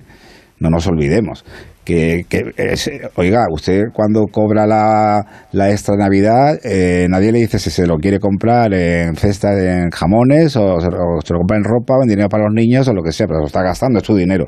Entonces, mi dinero quiero saber eh, dónde va y creo que tiene tengo el mismo derecho y debería tener la misma culpa que se que me lo quitaran para una cosa o me lo quitaran para otra. Y que precisamente la, reforma que impulsa que impulsa Esquerra Republicana otra cosa lo que te parece bien o no es que es que es que se vuelva a lo que había antes de 2015, poniendo el acento, que eso es lo que pretende Esquerra Republicana, y lo, en lo que parece que va a hacer el Partido Socialista, que es que se ponga el acento en la existencia de ánimo de lucro, personal o a terceros. Lucro personal o a terceros. Y no creo que has puesto el ejemplo de Mariano Rajoy. Bueno, Mariano Rajoy, que yo sepa, no está condenado en firme por un caso, por un, por un caso de este tipo. Otra cosa es que, que hubiera el partido, en su sospechas fundadas. El, partido. el partido sí. Sospechas, pues sí, también puesto sospechas fundadas sobre Mariano Rajoy, sobre que si, si cobraba o no cobraba sobre sueldos con sobres, como todos sabemos, que incluso pues algún están buscando quién es el tal M. Rajoy, ¿no? Y ahí sí que había. No hay, ninguna prueba sobre eso, Sergio. No, no, claro que no, no, no, por eso he dicho, no está condenada por nada. Lo que hay es acusaciones en firme, en, en, ese sentido, que evidentemente pues que no, no, no han dado a, condena, a condena alguna, ni tan solo pues a un, proceso, pero ahí está el tema. No, es, que el concepto de lucro nos llevaría a un debate muy profundo, ¿eh? Sí. Muy profundo, ¿eh? No, porque eh, si te atendemos al caso de Griñán, eh, que lo que hizo es permitir que se fuera urdiendo una, una especie de, de trama paralela al Estado, una especie de régimen clientelar que le permitía, por supuesto, perpetuarse en el poder mediante el reparto discrecional de grandes cantidades de dinero. Eso, lucro, bueno, hombre, un beneficio obtiene, desde luego, ¿eh? quien está subido en ese andamio eh, financiero. Luego, luego ya está el disparate de, de Junts, ¿no? que ya lo que hace Junts es, en, lugar de envidar, envidar a más, enmendar a más. ¿no? Y dice, oiga, vamos a hacer que la malversación no sea delito si responde a una promesa electoral. Eso, Y es- de- eso ya dices, es. Hombre, esto sí que ya es la, la pera Sí. limonera. O sea, yo, yo fundo el partido pirata y entonces directamente digo, bueno, ¿cómo va a ser malversación? Si yo ya les he prometido claro. que voy a saquearles, ¿no? Claro, pero, pero aquí, aquí eh, el, el- el tema está en si discutimos si, si nos, el, el lucro o, o la reforma per se. Esta es una reforma diseñada a medida. Claro. Y ya está. Diseñada a medida y IRT se la va a diseñar a medida de las personas que quieren que salgan de Pero la cárcel. acuérdate, acuérdate, Pablo, que Sea lucro o eh, queremos que Sí, se sí. hagan los que tengan el número de pie con la talla 42. Que no hay que perderse un debate técnico, porque Claro, esto no, es un debate lucro técnico. no. Eh, ¿Debe España hacer reformas para un delito tan grave como la malversación hechas a medida No. de unas personas que han Sí, claro delinquido, que no. sí o no? Ese es el tema. Luego Moncloa lo tratará de revestir, derecho comparado, tal. Habrá debates muy de la malversación y todo este rollo. Todo eso está muy bien. Y luego lo que puede pasar es que pase lo de la ley solo sí, que es que empieza a salir gente a la calle. Porque si ya tenemos el marcador de los violadores, que van pasando 50, ¿eh? 51, vamos. ¿Eh? Ya han pasado, ya hemos pero, pasado. pero, pero no, no, no lo dudéis, ¿no? Eso es seguro. No, no, pero, yo, pero ¿qué, pasa, ¿qué va a pasar cuando eh, veamos el otro marcador al tiempo? Ojo, Claro. Que puede que no salga, ¿eh? O que, puede que no exista la mayoría para aprobarlo, porque puede que haya partidos como Podemos, que en sus orígenes casi parecía más un comité de salud pública, que nació al calor del 15M y de esa necesidad de justicia y pulsión justiciera que hubo por los casos de corrupción de la crisis eh, financiera que había asolado España, y que no se lo puedan permitir sencillamente, ¿eh? O sea Que la, es que la reforma de 2015, Rafa, fue precisamente en aquel momento, acordaros, que España estaba muy escandalizada, bueno, y el debate político también estaba también muy polarizado en ese asunto y muy bravo por las por la corrupción que había en aquel momento. En aquel momento las noticias, las noticias eran solo de, de corrupción, a que, que si el caso de los Ero, el caso de, de los Gürtel, que además arrastró muchísimo, se sigue arrastrando porque parece que no tiene fin, ¿no? La cosa de la cosa de Gürtel, los papeles de Bárcenas y todo aquello. Entonces lo que lo que lo que lo que hizo, lo que se hizo entonces lo, lo que se y pactaron los, los partidos políticos, yo creo que lo, lo votaron el PP y el y el PSOE, creo recordar, si no, bueno, pues lo votaría lo votaría el Partido Popular de, de Rajoy para intentar quitarse culpas de encima, que era eh, agravar las penas eh, por corrupción, precisamente una de ellas la de malversación, ¿no? que es ahora lo que quieren No. quitar. Un apunte, si me permitís, solo eh, lo que creo que va a decir el PSOE sencillamente es que está volviendo a la reforma previa a- al 2015 que, que- Eso, que eso. impulsó el Partido Popular. Eso es lo que va a decir el Partido Socialista, va va a decir sencillamente eso. Luego, cuando planteáis el tema de Podemos, es cierto que Podemos, ya por boca de o Unidas Podemos, o el grupo que representa Yolanda Díaz, ya, ya pues ha, ha- ha dejado caer pues alguna alguna alguna palabrita como poniendo en duda eh, cuál va a ser finalmente su, su voto. Pero Podemos al final va a hacer lo que lo que pacten el Partido Socialista Hombre. y Esquerra Republicana. Eso- exactamente eso es lo que pasó con los indultos los pactaron el Partido Socialista y Esquerra Republicana. Exactamente eso es lo que pasó con la sedición Jaume Sens el portavoz de, de Unidas Podemos salía a hablar de la sedición pero os digo yo os aseguro que no tuvo nada que ver en las negociaciones que hubo. Eso lo negociaron Esquerra Republicana y el Partido Socialista y sencillamente eh, Podemos pues mm, dijo amén y creo que si finalmente si es que eso es así porque mm, hay que esperar la letra pequeña cómo acaba definiéndose exactamente qué es lo que se acaba finalmente presentando. Pero si llegan a un acuerdo el Partido Socialista Esquerra Republicana no va a ser Unidas Ponemos quien enmiende la plana. Estoy convencidísimo que eso no va a ocurrir como no ha ocurrido, eh, como no ha ocurrido en anterioridad cuando estábamos hablando de, de, de- de la, de- de sedición o de los indultos. Estoy convencidísimo de eso. Pero que La sedición de los indultos no es la malversación, ¿eh? Yo fíjate, No, no, claro y, no. y hemos entrado en un momento de la legislatura, eh, y esto ya me sirve para ir al siguiente tema, ¿eh? Por ejemplo, ¿vosotros creéis que se puede corregir la ley del sí es sí sin acabar políticamente con Irene Montero? Porque yo creo que no. Yo creo que la corrección de la ley del solo sí es sí es directamente la defunción política de Irene Montero. Ha comprometido todo su crédito a que la ley estaba bien redactada y había un problema de interpretación de los jueces a la hora de aplicarla. Eh, por, eso digo que mm, entramos en un momento bastante delicado. ¿eh? No sabemos muy bien cómo saldrá luego la ley trans el lunes. Tenemos otra prueba para la coalición con una enmienda que ha presentado el Partido Socialista que puede sacar adelante gracias a- al Partido Popular y que rebaja las aspiraciones iniciales que tenía con esa ley también precisamente Irene Montero. Mm, no lo sé, yo creo que aplicar el esquema de siempre a este momento procesal eh, no, no, no, no encaja bien. ¿eh? Pero, Irene Montero comete un, pecado de, soberbia. Eh, orgullo, ¿eh? porque sencillamente en ella en, consciente de que, porque además es consciente de que ha, impulsado una ley, a, que ha ido con prisas, que una ley en caliente a respuesta pues a una sentencia que provocó pues pues pues no poco no poca no poca sorpresa o indignación generalizada.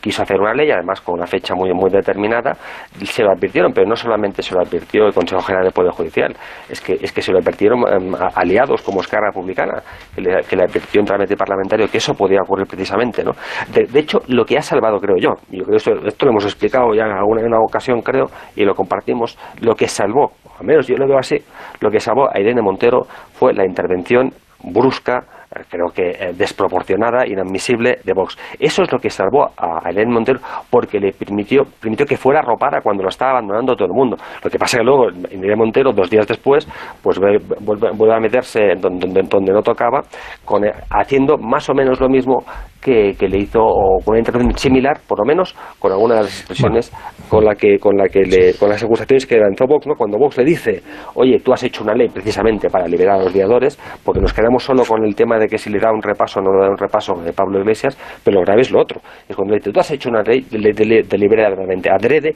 para liberar a los violadores. Y luego ella, dos días después, luego después de rasgarse la cultura las, la en este caso con razón, les dice a los otros, no, y vosotros promovéis la cultura de, la, violación. Eso es otra, otra desfachatez inadmisible. Todo eso que dices, eh, creo que está muy acertado, Sergi. Lo que pasa es que yo creo que hay un hecho todavía más eh, importante, y es una sentencia del Supremo del caso Arandina que acaba con cualquier posibilidad, es decir, el último clavo ardiendo, que era el criterio unificador del Tribunal Supremo, eh, se desvanece en el aire en cuanto sale esta sentencia del caso Arandina y dicen, oiga, nosotros le hemos condenado a 10, le hemos condenado a 9 años, pero con la ley anterior los hubiéramos condenado a 10 años. Con lo cual el Supremo lo que admite es que efectivamente no hay un problema de interpretación de los jueces, sino una ley que, bien o mal redactada, favorece precisamente las rebajas penales para delincuentes sexuales condenados en firme. Claro, es que envainársela es difícil, y más después de haber, haber hecho todo lo que ella ha hecho, ¿no? Pero si algo que puede provocar te tragues el orgullo, más que tus socios, son los números antes de unas elecciones. Cuando te dicen, oye, mira, ministra, nos vamos a centrar no ya en la inmensa mayoría del país que piensa que la ley tiene que corregirse, no ya los votantes progresistas. Vamos a ver cuánta gente de Podemos piensa que esto es un error. Y te vas a un tercio. Y es que un tercio es un millón de votantes de Podemos. Y esa es una cifra muy, muy, muy alta. Cuando además ellos están jugando, en fin, jugueteando con la posibilidad de que ella sea cartel eh, en, en caso de ruptura. Es decir, oye, mira, te traes el orgullo hoy, hacemos una buena campaña, convertimos la debilidad en fortaleza, decimos que has pensado, que has escuchado a la sociedad, todo esto. Le damos la vuelta como sea, te la comes porque, mm, eh, compañera Irene, es que tenemos unas elecciones y estás perdiendo un millón de votos. Pero de verdad creéis que, quiero decir que la solución va a ser eh, que Irene Montero al final eh, claudique. O sea, ¿pensáis que es, que, es eso? Es que no hay otra, ¿eh? Eso hubiera sido lo más inteligente, a mi parecer. Sí, hombre, claro. tendría que, haberlo hecho, tendría que haberlo hecho al día siguiente. Una, huida hacia adelante, exactamente. Tendría que haberlo hecho al día, al día siguiente, pero ahora... de orgullo. Ahora, ahora la, única manera, la única manera es que introduzcan una disposición adicional a la ley del maltrato animal, por ejemplo, ¿eh? o de bienestar animal, perdón, eh, y que bueno ahí puedan corregir la ley todo eso puede salir, tiene la mayoría suficiente el Partido Socialista para hacerlo sin necesidad de que Podemos sume sus votos. Pero es que, insisto, la corrección de la ley del sí es sí es la defunción política de Irene Montero Rafa, ante los suyos y ante los de cualquiera. Puede, ¿eh? puede pasar que al final esa disposición sea solamente para que eh, los violadores efectivamente que tengan que están saliendo a la calle no lo hagan o que tengan un, mayor control o lo Ya que está. sea. Pero bueno, dirán, bueno, pues esto es una parte, es una cosa técnica, pero en verdad la- es el espíritu de la ley es lo importante, Lo, etcétera. impor- lo importante, Pedro, es que ella dijo que no iba a haber ni una sola rebaja de penas, ni una. Sí. Y se produjeron 51 rebajas de penas con algunas escarcelaciones. Algunos casos verdaderamente graves, verdaderamente graves. Y si el ánimo de esta ley no era punitivo, creo yo que tendría que haberlo explicado en un principio, no haber comprometido todo su crédito a que los jueces fachas togados estaban aplicando la ley con las gafas heteropatriarcales para soltar violadores porque les apetecía que estuvieran en la calle. Yo creo, Rafa, Por eso mismo ella debió escuchar y lo que no escuchó. Claro. Por eso mismo. Pero por lo que tú estás contando, precisamente Sí, sí, desde pero punto de vista, eso- eso- ella debió eso escuchar es- de porque acu- se lo dije Claro, claro que sí, pero por aquí por pasiva, te estás os digo un- una, una cosa, el pulso que mantienen ahora mismo, o el, el lío que hay entre eh, Irene Montero y Yolanda Díaz, eh, en el que Irene Montero aspira a, a- a- a ser un poco la que se vea más en el escaparate de la, de- presiona, de, sobre la, todo. de la izquierda, que presiona un montón. Entonces, eh, ¿de verdad que imagináis que Irene Montero en este momento y teniendo ese pulso además con Yolanda Díaz va a, va a decir, eh, va a defender que se cambie, porque la- igual se cambia efectivamente, pero lo defenderá como poniéndolo en positivo, diciendo que bueno, que se ha quitado una, Sí, un sí. fleco de tal y lo que sea. Tú dirás, ¿es la, es la defunción de Irene Montero? Pues no, no sé si, ella no- no, quiera. no sé si va a serlo. Como ella quiera puede defenderlo. Yo no sé cómo lo va a defender. Bueno, sí, será la Yo lo que digo es que como se apruebe, será la defunción como para, se apruebe, se desde acabó. nuestro punto de, desde Es- nuestro punto de vista y luego además puede puede eh, puede ponerse por bandera también que saca adelante de alguna forma porque de alguna forma la sacará adelante no se va a quedar así toda la legislatura la ley trans no Yo ahí Creo tengo más dudas. Yo ahí, creo que tampoco. ahí tengo más dudas. Pero, pero es que busco los bueno, datos. tenemos, más, tenemos más dudas en, en los aspectos digamos más eh, más en su aspecto más polémico No, yo es que creo que está en vía muerta. en su aspecto más en su aspecto más polémico Me pero puedo equivocar, ¿eh? Yo creo que, todo ello que el PSOE no, no, no se juega no se juega otra ruleta rusa. pero bueno la- que haga una enmienda no Mm, No lo sé. Yo re- recuerdo, eh, o sea, tengo aquí buscado los, los datos, ley del sí es sí, para ver también cómo juega Sánchez. Electorado socialista, la ley tiene errores, 49%. Datos de Sigma 2 de esta semana. Votantes de Podemos, 33. Eso es un millón. 49 millones es 49% de los electores del PSOE, es la mitad, son 3 millones y medio. Pero Pablo, ¿cuánta Irene Montero, gente- Irene Montero debe dimitir. Vamos a centrarnos solo en los votantes de Podemos. 28%. Vale. ¿Y, cuánta, y qué tanto por ciento del votante socialista está contra eh, la contra la que se cambie el delito Pues de algo sedición más de y la- malversación? Y sin embargo se hace. Algo más de la mitad, pero el voto femenino pesa Mm. mucho. Hay una noticia de última hora y es que estábamos esperándolo. Antes os decía, cuidado, que se avecinan algunos cambios que van a comprometer la independencia judicial. Cuidado, porque el gobierno va a querer eh, desbloquear a las bravas el Tribunal Constitucional y el Consejo General del Poder Judicial. Y la noticia a esta hora la da el diario.es, que dice... El gobierno pone fin al secuestro del Constitucional al suprimir la mayoría de tres quintos en el Consejo General del Poder Judicial para elegir magistrados. PSOE y Unidas Podemos presentan dos enmiendas a la reforma del Código Penal para que los vocales o el presidente del CGPJ que bloqueen la renovación incurran en responsabilidades penales y para suprimir el requisito de verificación de los nuevos magistrados por parte del tribunal. Tenemos que poner nada, unos anuncios y enseguida regresamos y seguimos hablando de esta noticia de última hora, de gran importancia. ¿eh?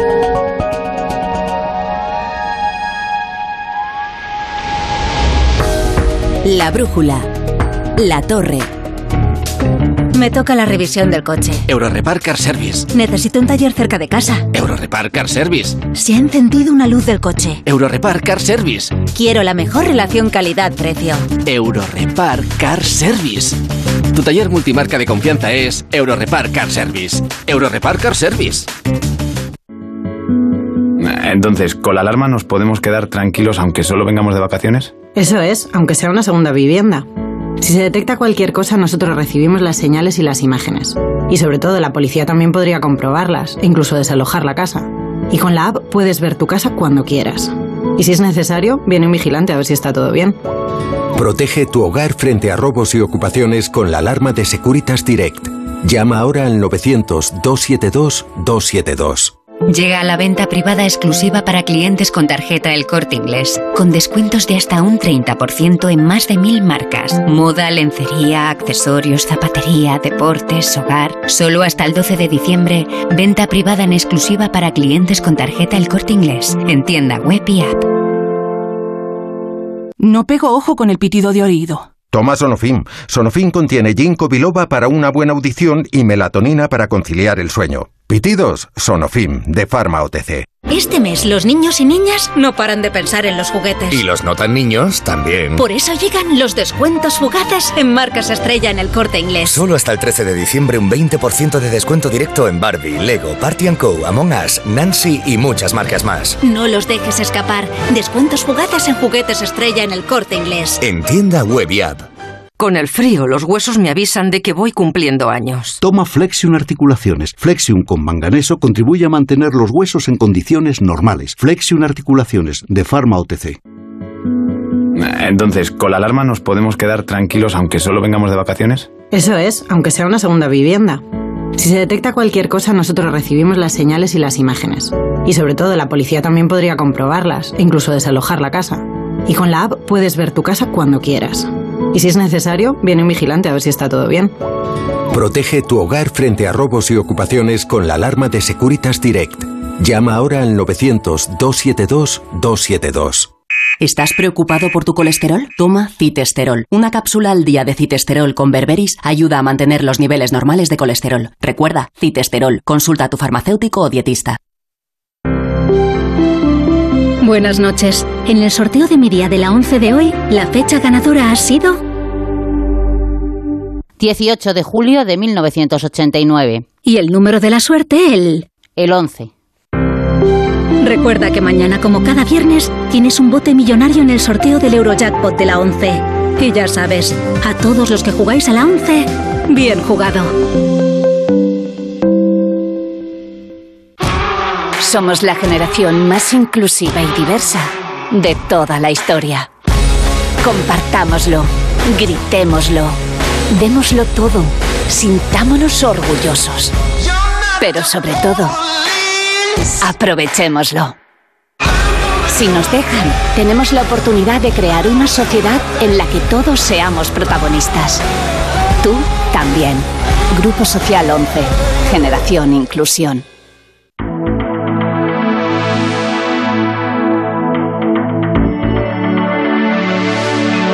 En Onda Cero, La Brújula, Rafa La Torre. Y Pedro Narváez y Pablo Pombo y Sergi Sol en la tertulia de la brújula en Onda Cero. Hace un rato les adelantamos esta noticia de, de última hora, que es una exclusiva del diario.es y que habla de la forma que va a tener el gobierno de desbloquear a las bravas el Tribunal Constitucional. El gobierno lo que quiere es, eh, lo que quiere es las designaciones de los magistrados de, del Tribunal Constitucional cuanto antes. Es decir, que Juan Carlos Campo, exministro de Justicia, y la catedrática de Constitucional y exdirectora general de la Presidencia, Laura Díez, empiecen a ejercer y a decidir como magistrados del Tribunal Constitucional nombrados por el Gobierno cuanto antes. Y así además voltear la mayoría que ahora mismo eh, opera en el Tribunal Constitucional. Así que el Gobierno, dice el diario.es, pone fin al secuestro del Constitucional al suprimir la mayoría de tres quintos en el CGPJ para elegir magistrados. Esto no se dirige ya contra la oposición, no se dirige ya contra el PP, porque esté bloqueando la, la renovación del órgano de gobierno de los jueces. No, se dirige directamente contra los propios magistrados del Consejo General del Poder Judicial para que eh, tengan la obligación de nombrar a los magistrados del Tribunal Constitucional que le correspondan y si no, que asuman responsabilidades penales, responsabilidades penales y, y, bueno, en fin, eh, la verdad es que, vamos a ver, con, con todo este tema, lo que da la impresión es que el gobierno está apretando el acelerador eh, con todas estas reformas, fijaos que esto va también en el PAC ¿eh? del delito de la malversación, va en la reforma del Código Penal que está previsto que mañana esté en el Congreso. ¿eh? Esto va más rápido de lo que, de, lo que, de lo que pensábamos, Sergi. Esto va tremendo. Y es lo que hablábamos antes aquí. Eh, que antes de Navidad eh, están todas las leyes ya aprobadas y, mañana, además, eh, viernes de puente, sale el tema de la malversación y sale el, la nueva, cómo se va a elegir los nuevos magistrados y, nada, y, nos vamos ya de, de, cenas de Navidad y estas cosas y, y, se, y se acabó, ¿no? Es otro asalto judicial, la verdad que es, es, es impresentable, ¿no? Por otra parte.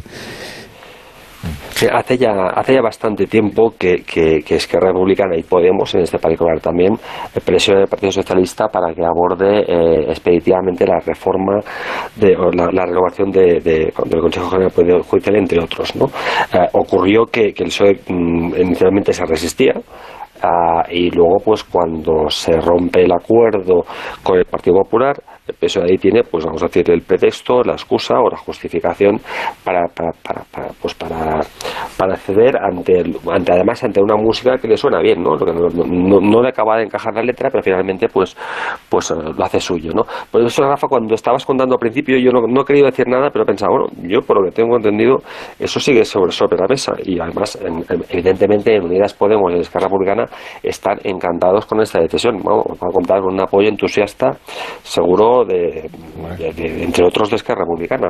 La medida que se acaba de denunciar. Por, otro lado, dejamos que, dejarme que os diga por este titular estético, ¿no? sin mojarse, de, el gobierno pone fin al secuestro, que me ha, me ha provocado una cierta sonrisa.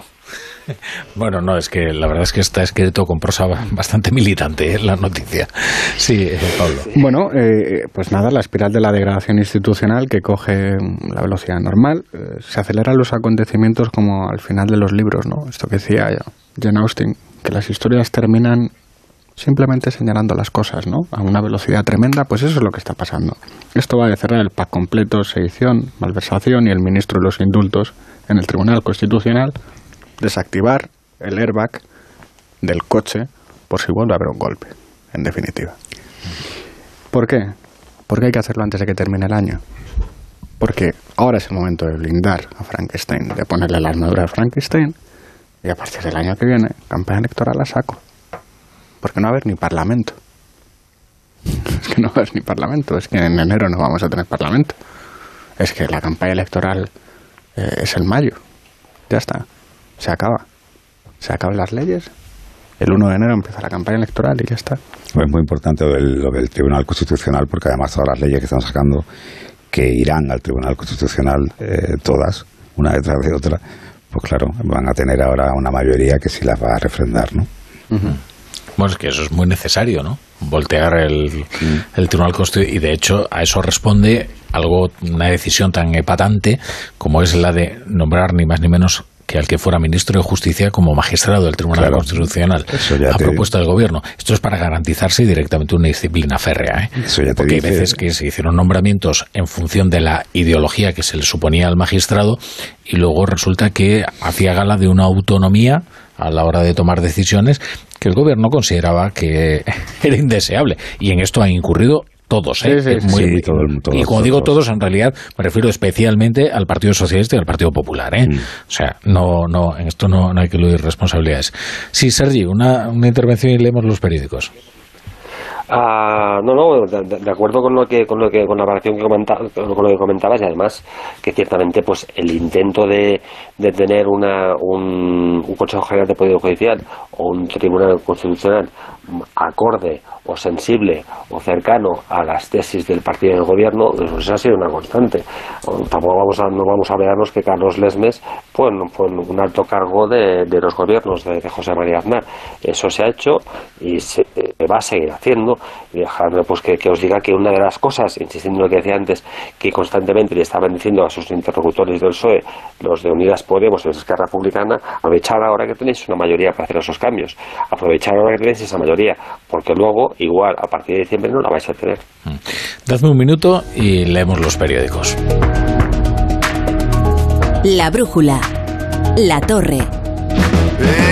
Esta Navidad voy a tope de flow que tengo un extra de ilusión. Hasta en el pavo pongo espumillón con un extra de ilusión. Dame un cupón, o mejor dame dos, que quiero un extra de ilusión. Por 10 euros, cupón extra de Navidad de la 11, con 75 premios de 400.000 euros. El 1 de enero, cupón extra de Navidad de la 11. Dame un extra de ilusión. A todos los que jugáis a la 11, bien jugado. Juega responsablemente y solo si eres mayor de edad. Muchas mujeres mayores de 65 años se han acostumbrado al control, la amenaza y la humillación. Hoy mismo es el día para jubilarse de este maltrato. Llevar muchos años aguantándolo no es una razón para seguir sufriendo. Pide ayuda, da el primer paso. A3 Media Televisión, la televisión de un gran país. Antena 3 Noticias y Fundación Mutua Madrileña. Contra el maltrato, tolerancia cero. Entonces, ¿con la alarma nos podemos quedar tranquilos aunque solo vengamos de vacaciones? Eso es, aunque sea una segunda vivienda. Si se detecta cualquier cosa, nosotros recibimos las señales y las imágenes. Y sobre todo, la policía también podría comprobarlas e incluso desalojar la casa. Y con la app puedes ver tu casa cuando quieras. Y si es necesario, viene un vigilante a ver si está todo bien. Protege tu hogar frente a robos y ocupaciones con la alarma de Securitas Direct. Llama ahora al 900-272-272.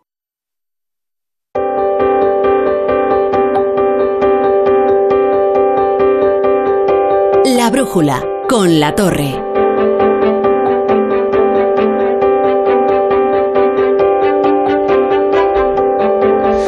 De la Iglesia, buenas noches. Buenas noches, Rafa. Buenas noches a todos.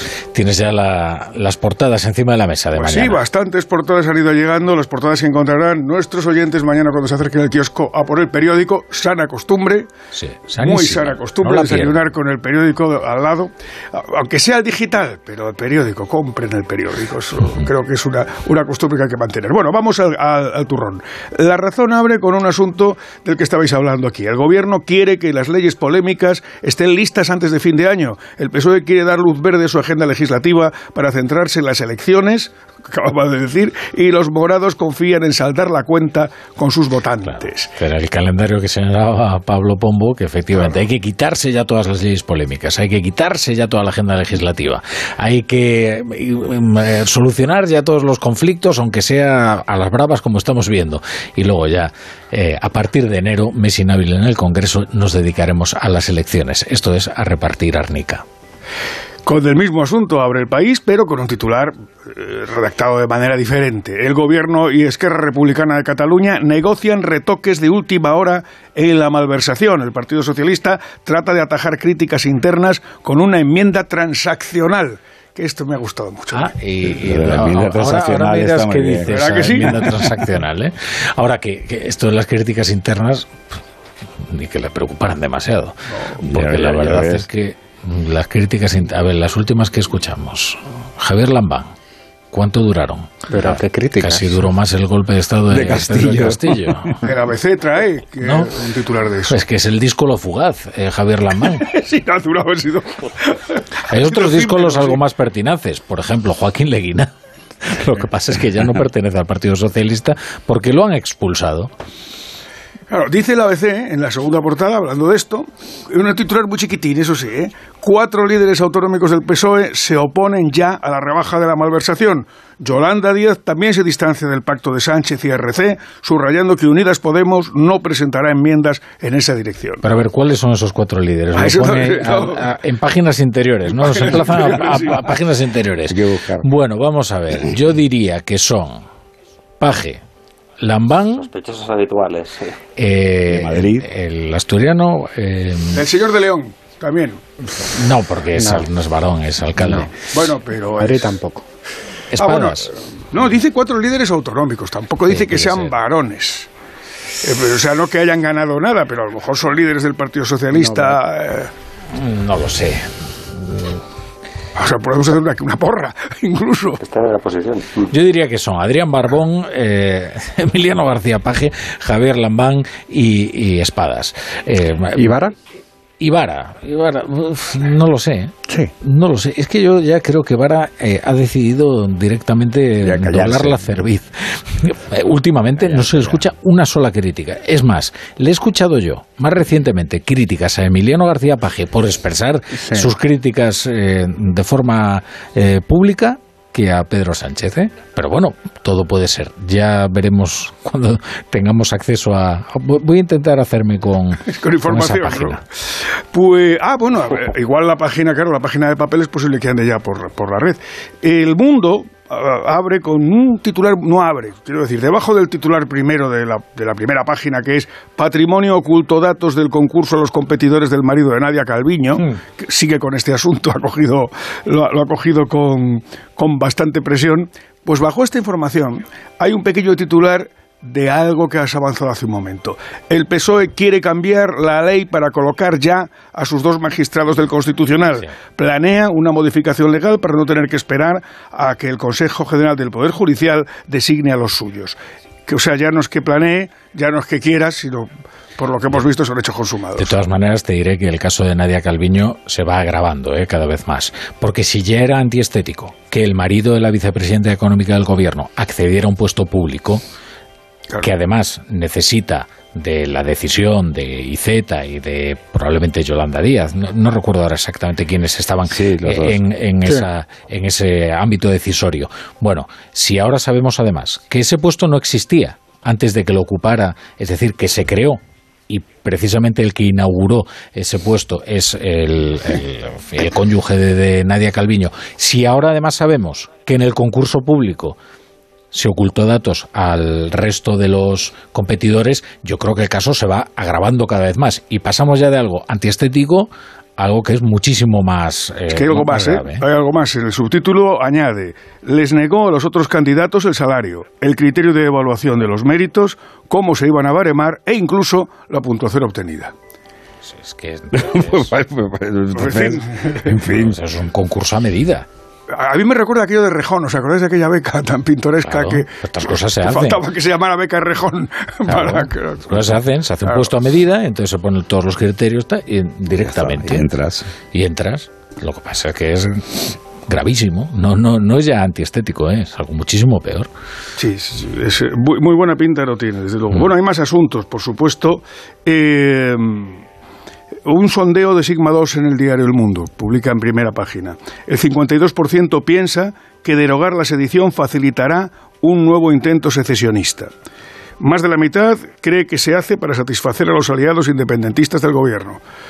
Más de la- bastante más debe ser la mitad, digo yo. Esto lo- ¿Cómo, cómo me gustaría ver el recuerdo de voto y ver qué piensan, por ejemplo, los electores de RC? Si piensan que esto facilita un segundo golpe o no. Pues, pues igual está, estarán, estarán las tripas o se podrán consultar en algún momento, ¿no? Eh, Digo sí, yo. Mañana. El periódico, por ejemplo, el periódico de Cataluña publica a menudo la, la- la encuesta y luego pregunta, pre- eh, publica las tripas, de Mm. manera que puedes comprobar fácilmente eso que, eso que comentabas. Pues ya tengo aquí la lista. Fíjate, dice ABC. Dice, el presidente socialista de la Junta de Castilla-La Mancha, Emiliano García Paje, aquí tenemos uno, se sumó a las críticas a la propuesta de Esquerra aceptada por Sánchez en línea ah, con las que previamente habían expresado otros correligionarios suyos, como el presidente de Aragón, Javier Lambán, o los líderes del PSOE en Madrid y Castilla y León. ¡Eh! Se lo he dicho yo, se lo he dicho Juan. Lobato y Luis Tudanca. O sea que nos hemos equivocado. Guillermo Fernández Vara no se ha expresado No críticamente. Mañana, mañana. Mañana va a salir Mañana como mismo. si no hubiese mañana. Ni tampoco Juan Espadas. ¿Y creéis que esto va a ser, eh, como decíamos antes, permanente o, o va a ser, como dice Rafa a veces, otro pellizco de monja y mañana? No, yo no quería decir eso, del fondo. Eso no va a llegar a ningún sitio, hombre. A ningún sitio. A ningún Mira, yo recuerdo nada. perfectamente aquello de la vaselina de Emiliano García Paje. ¿Os acordáis? Porque fue además en época navideña, ¿eh? Dijo algo así como que los reyes no querían que le trajeran vaselina, y una, una cosa bastante grosera y procaz, ¿no? Sí, por otra parte. Eh, sí, eh, y se refería precisamente a los pactos con Esquerra, no recuerdo ahora qué, si los indultos o lo que fuere. Bueno, finalmente ahí está Paje, ¿eh? Y no pasa nada, sigue dando sus pellizquitos de varón. Eh, aquí la única crítica realmente estridente, la única impugnación, diremos más que crítica, fue la de Javier Lamba, que ahí sí, porque eso sí que es una crítica, ¿eh? O sea, decir que a España le hubiera ido mejor con otro secretario general del Partido Socialista que no fuera eh, Pedro Sánchez, eso sí es una impugnación. Y un elogio a Javier Fernández es inevitablemente una impugnación de, de Pedro Sánchez. Ahora que la verdad es que le duró poco, porque bastó una llamada de un aparachi como Santos Cerdán para que se corrigiera y además de manera muy humilde. Bueno, es que fue la mayor impugnación que ha escuchado nunca un secretario general en esta etapa democrática. Nadie, nadie impugnó a Felipe No sé, si- no sé si, la, no sé si Lambaga era consciente también un poco de lo que estaba, de lo que estaba soltando. ¿no? Ni a Zapatero, ni a Almunia, ni a Rubalcaba, nadie metió un... tom- Y yo creo que simplemente dijo lo que pensaba. A veces ocurre. Así, a veces pasa. Eh, Conste, y esto que digo yo es eh, convive con, con la teoría de que eh, esto no es gratis para el Partido Socialista. Quiero decir que esto que dicen, no, las encuestas eh, no reflejan que se produzca ningún descontento ni ningún divorcio de la opinión pública del Partido Socialista eh, después de defender el retoque del delito de malversación y con la derogación de la sedición. Y yo creo que sí. Yo creo que los indultos eh, supusieron un divorcio permanente de la opinión pública respecto de Sánchez, que desde Sí. entonces no ha levantado el vuelo por encima de los 105 escaños en ninguna de las encuestas. Creo que la herida es eh, profunda y creo que es tan profunda que mm, las encuestas que perciben, digamos, un humor más epidérmico, más superficial, todavía no han captado hasta qué punto esto ha sido importante realmente importante y hasta qué punto limita las opciones del Partido Socialista, excepto en dos comunidades muy concretas que son Cataluña y, el País Vasco, que tampoco es que tenga allí demasiada, demasiada historia. Pero a ver cómo se presenta eh, Juan Lobato en Madrid después de todo esto, a ver cómo se presenta Paje en Castilla-La Mancha después de todo esto, a ver cómo levanta el partido de espadas en Andalucía después de todo esto y creo que, mm, en fin, por, por mucha amnesia que le supongamos a la sociedad española, esto lo recuerda. Pero bueno, esto igual es esotérico, ¿eh? Hombre, yo que he preparado algunos, muchos debates electorales, pues es que ya está, si es que les ha dado, es que ya está, le dado el minuto de hora a todos. El minuto de oro es ese momento en el que tú metes el mensaje central, que justo es cuando mayor se concentra, fijas el término del debate, tal. Se le ha puesto a todos, uno tras otro. Pero no parece ya que eso suponga un mayor desgaste para Pedro Sánchez. Pues, que ¿sabes lo que- sabes lo incluso que- parece que, Mm. que lentamente parece que va, re- que va recuperando un poco un poco el Mm. pulso. Ah, yo, yo os quiero recordar que Pedro Sánchez se hizo grande precisamente presentando batalla. Sí. Eh, creo también el error de- que cometió Lambán. Lambán le, le reprocha lo que Pedro Sánchez, te guste más o te guste menos, se ganó pulso.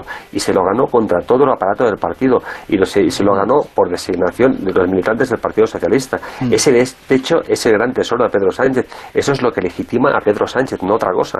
Pero ahí creo que Lambán no estuvo, no estuvo demasiado acertado, apuntando por esa vía. Porque precisamente no, no dan el clavo. Creo que se, que se, se pega un tiro en el pie porque no- debería recordar que está donde está Sánchez precisamente por, por presentar batalla y por ganarle un pulso a todos los gerifaltes del Partido Socialista. Mm, bueno, el tirón... El Incluido Zapatero en ese el momento, tiro en- Zapatero. Sí, el, el tiro en el pie, eh, pensemos lo que pensemos sobre la declaración, está la corrección que el hizo después. En eso, el en, en eso estamos seguros, ¿no? Que si convenció a alguien por la crítica y después reculó, pues mal. Y si disgustó por la crítica y después reculó, pues mal también.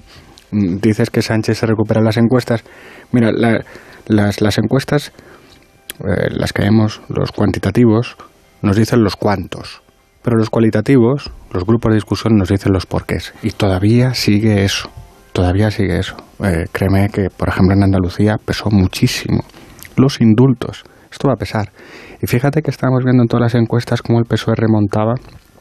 Tocó fondo en, en agosto cuando la retroalimentación de la victoria de Andalucía del PP bajó muchísimo al PSOE, iba remontando con muchísimo mérito, ¿eh? encuesta, en- encuesta, encuesta, décima, décima, pero la sedición, y fíjate que yo creo que todavía más efecto a la ley del sí o sí, en todas las encuestas han frenado, todas las que se han publicado las últimas dos semanas dan frenazo, y una muy, muy, muy seria, la que yo le doy muchísimo valor, porque además puedo ver los números, que es la del confidencial, que suele marcar por dónde van a ir todas las demás, eh, ha dado bajada al PSOE.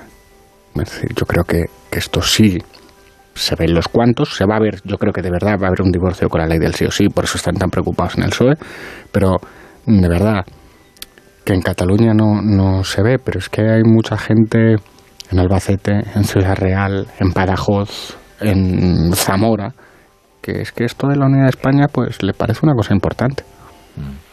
y luego pienso una cosa, estas elecciones son muy particulares, las que vienen, las autonómicas y municipales. Estas sí que Puedes castigar, sí. pueden provocar una convulsión electoral absoluta. Recordad qué pasó cuando eh, Isabel Díaz Ayuso se queda al borde de la mayoría absoluta en Madrid, que consigue disparar a Pablo Casado hasta mm, un- bueno, unos porcentajes, unas tasas que luego él se dedicó a arruinar, además con mucha eficacia. Pero claro, eh, tú ahora imaginaos el escenario de también puede ocurrir lo contrario, ¿eh? También puede ocurrir lo contrario, que el Partido Socialista pierda algunos lugares, algunos emplazamientos feudos que se llaman importantes y que se produzca una, una euforia que sea la que arrastre a, a Núñez Fijo. También puede ocurrir lo contrario, ¿eh? que el Partido Socialista aguante muy bien en Castilla-La Mancha y conserve el poder allí, que aguante Extremadura, que aguante la Comunidad Valenciana. Oye, y si de repente conquista el Ayuntamiento de Madrid, ¿qué pasa? Pues que se produce un cambio de tendencia electoral.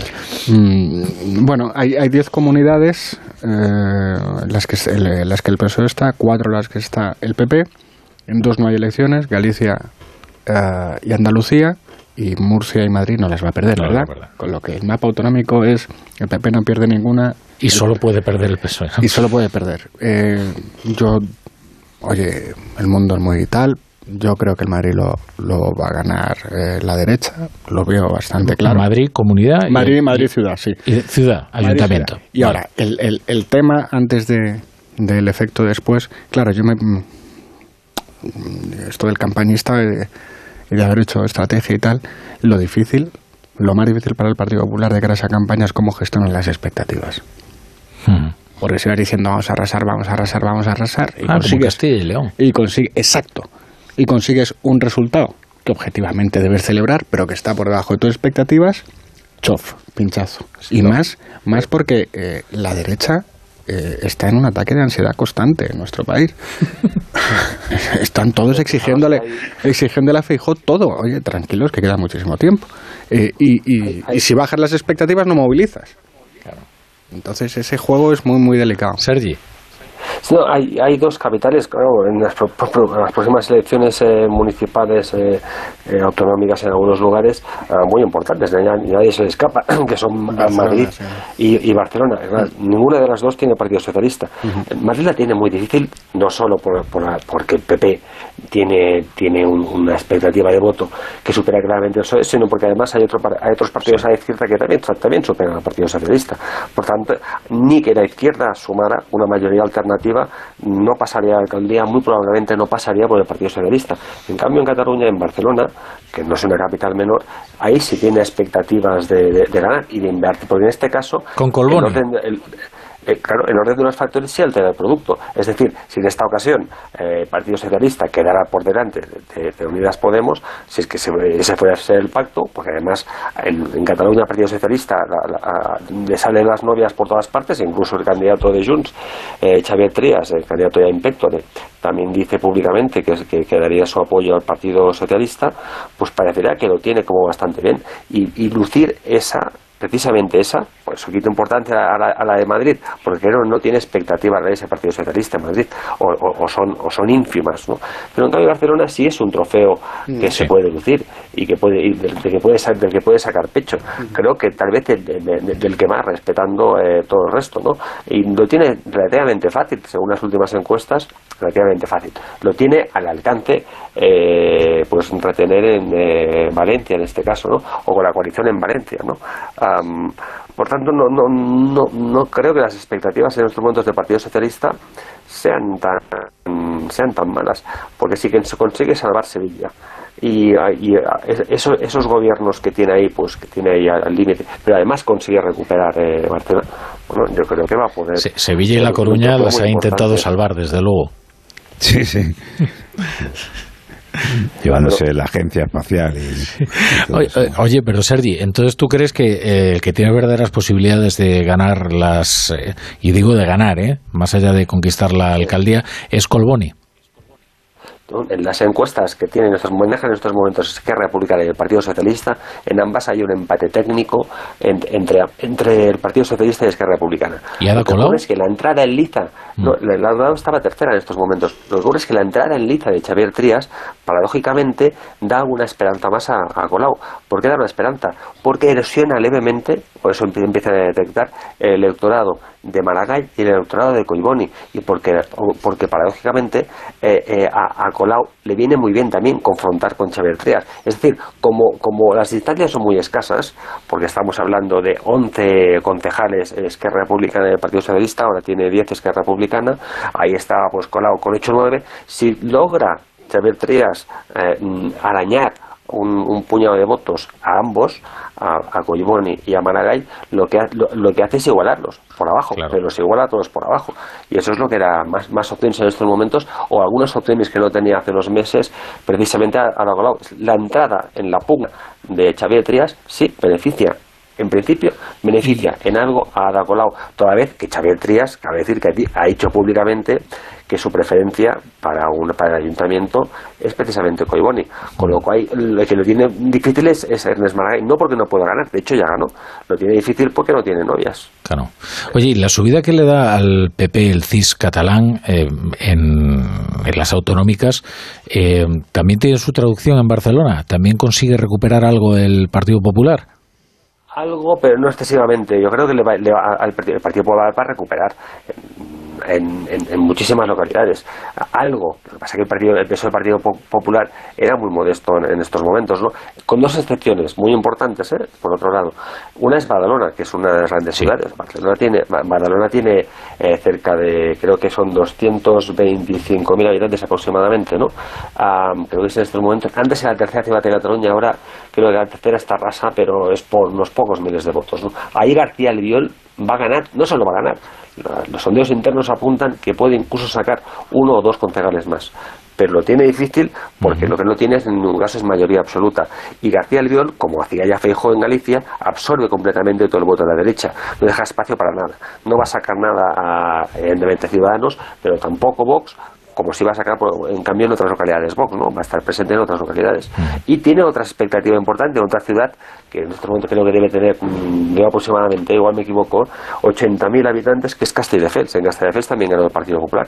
Son las dos excepciones del Partido Popular, pero también lo tiene muy, muy complicado porque se van a unir todo el resto para impedir que gobierne como ya ocurre en estos momentos. ¿no? Pero sí, el Partido Popular va a recuperar en la, en la misma medida que Ciudadanos se va a hundir completamente, Mm, solo que en Cataluña una parte del voto de Ciudadanos no va solo al Partido Popular, sino que también va, y en buena medida además, al Partido Socialista. Juanjo, tenemos tiempo para leer alguna portada más. Acaba de llegar el periódico y abre a cinco columnas con este titular. Rusia dicta la ley del silencio, redobla la restricción de las libertades fundamentales. Las librerías tapan las obras de autores indeseados y existe miedo a, a hablar de política. Miles de rusos vagan por la Unión Europea para evitar participar en una guerra considerada criminal. Bueno, es que, como dijo aquel, no te olvides de Haití, a veces nos estamos olvidando bastante de lo que está ocurriendo. En Rusia la contracción de las libertades ha sido absoluta. No es que hayan disfrutado en toda su historia de demasiadas libertades, pero, oye, sí había algo. ¿no? E incluso cuando las marcas estaban en, la, en el paisaje urbano de Moscú, cuando tú entrabas y veías una oferta cultural también interesante e importante. Y prensa y un sector conectado y cosmopolita que ya no está. Claro. Y esas muertes misteriosas de gente que se cae por las ventanas. No, bueno, claro, eso por supuesto, ¿no? Pero eso siempre había ocurrido, ¿eh? No, me refiero, no, me refiero a que la población, es decir, disfrutaba de algo que ahora que ha perdido. Sí. Ahora, qué manía siempre con los libros, ¿no? Eh, sí, es lo primero. Sí. Es, es, es, increíble, ¿no? Esta semana lo hemos visto, han quemado constituciones los CDR hmm. y ahora esto, ¿no? Eh, siempre empiezan por los libros. Hmm. Qué pasión con quemarlos. De todas maneras, lo que hablábamos al principio tam también sobre, sobre el tema español eh, y la calidez y la calidad democrática, eh, lo de Rusia tampoco ha pasado de un día para otro. Lo hemos, lo, lo hemos visto en los últimos, eh, no sé, 10, 15 años, que ha ido mm, paulatinamente bajando eh, ese nivel de libertad o de, o de democracia, ¿no? Mm. Bueno, es verdad que la verdad que el pueblo ruso tampoco puede presumir de haber disfrutado en su vida ¿no? de demasiadas libertades porque ha ido de satrapía en satrapía y de, totalitarismo en totalitarismo. Pero bueno, en fin. Eh, nada, vamos a conocer el tiempo, a ver, que, que estos señores querrán saber qué tiempo hace mañana, Brasero. La brújula. La torre. Llega la semifinal. Me dejáis sin palabras. En directo. Absolutamente brutal. Tú decides los cuatro finalistas. ¡Vamos! Líder y lo más visto de la noche del viernes. El mundo entero va a vibrar. La voz, la semifinal. Mañana a las 10 de la noche en Antena 3. La tele abierta. Con el frío es fundamental cuidar de nuestros huesos. Ahora con Flexium puedes. Flexium con manganeso ayuda al mantenimiento de los huesos. Flexium, consulte a su farmacéutico o dietista. Dicen que detrás de un gran bote del Eurojackpot hay un gran millonario. Esto, ¿y detrás de un gran millonario? Pues que va a haber un... Ahora Eurojackpot, el mega sorteo europeo de la 11, es más millonario que nunca. Este viernes, por solo 2 euros, bote de 75 millones. Eurojackpot de la 11, millonario por los siglos de los siglos. A todos los que jugáis a la 11, bien jugado. Juega responsablemente y solo si eres mayor de edad. No pego ojo con el pitido de oído. Toma Sonofim. Sonofim contiene ginkgo biloba para una buena audición y melatonina para conciliar el sueño. Pitidos, Sonofim, de Pharma OTC. Entonces, ¿con la alarma nos podemos quedar tranquilos aunque solo vengamos de vacaciones? Eso es, aunque sea una segunda vivienda. Si se detecta cualquier cosa, nosotros recibimos las señales y las imágenes. Y sobre todo, la policía también podría comprobarlas incluso desalojar la casa. Y con la app puedes ver tu casa cuando quieras. Y si es necesario, viene un vigilante a ver si está todo bien.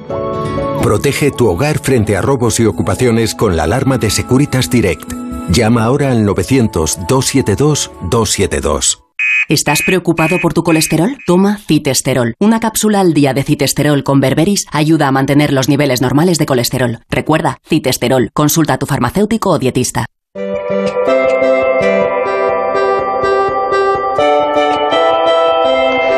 Lo dicho, Roberto Brasero, que estos señores antes de acostarse quieren saber qué tiempo va a hacer mañana. Brasero, buenas noches. Hola, Rafa, muy buenas noches. Vaya día de lluvias, como hemos visto llover hoy, eh, toda la tarde aquí desde la redacción, ahí viendo llover detrás de la ventana.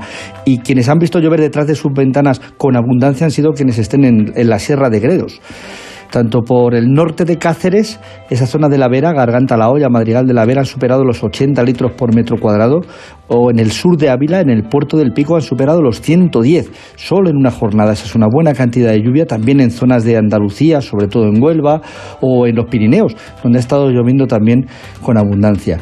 Mañana tenemos otra racha. Sí, esto, esto no para.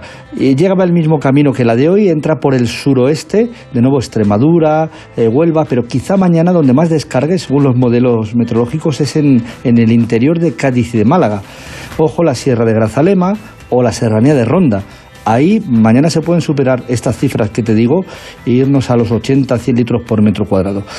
Lloverá también en el resto de España porque ese frente de mañana vuelve a extenderse por toda la península, quizá de manera más débil en el oeste de Galicia y desde luego en las comunidades del Mediterráneo. Ahí mañana debería llover poquito, Comunidad Valenciana, región de Murcia, Baleares, incluso en esas zonas alcanzaremos los 20 grados. Bueno, también en zonas de Andalucía llegamos a 20 grados porque frío no va a hacer.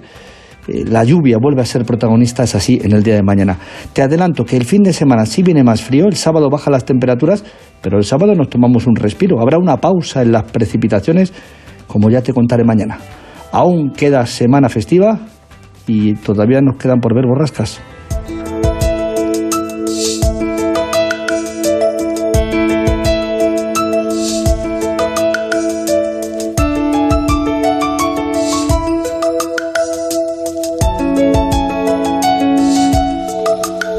Empieza a sonar esta música y los tertulianos miran a un lado y hacia otro y dicen, pero ¿y dónde está Chapo? ¿Qué pasa con Chapo? Y es que está en paradero desconocido. Es que no lo sabemos, de verdad. Aquí, como al contrario que en el programa de Alsina se disfrutan de unos ciertos derechos laborales, pues él decidió tomarse unos días de asueto y no lo localizamos. De manera que si alguno de vosotros se atreve a hacer un cierre lírico, bonito, que nos deje un buen sabor de boca a la audiencia, pues poneos a ello y si no, pues largaos e a, Dejadme en paz. a disfrutar. Pero tú, Juanjo, quieres hacer unos ripios. No, un- no, idioneaos. Unos, unos sonetos o algo. No, pues no. Pues nada, pues, eh, sonetos, hasta aquí. Hago hasta peor que la máquina esa que trajiste tú ayer. Sí, no, no era muy buena poesía aquella. No, no. Bueno, pues nada, hasta aquí los juegos florales. eh, la brújula ha sido un fracaso que le vamos a hacer, con lo cual vamos a tener que recuperar a Chapu, así que no tomaré represalias por haberse ido sin mirar atrás. Pablo Pombo, Pedro Narváez, Sergi Buenas Sol, noches. gracias por estar aquí en la brújula. Un día más. Juanjo, hasta mañana. Hasta mañana. Y ustedes se quedan ahora en la mejor compañía, la del Radio Estadio Noche, con Aitor Gómez, para que conozcan al nuevo seleccionador, hombre. Onda Cero.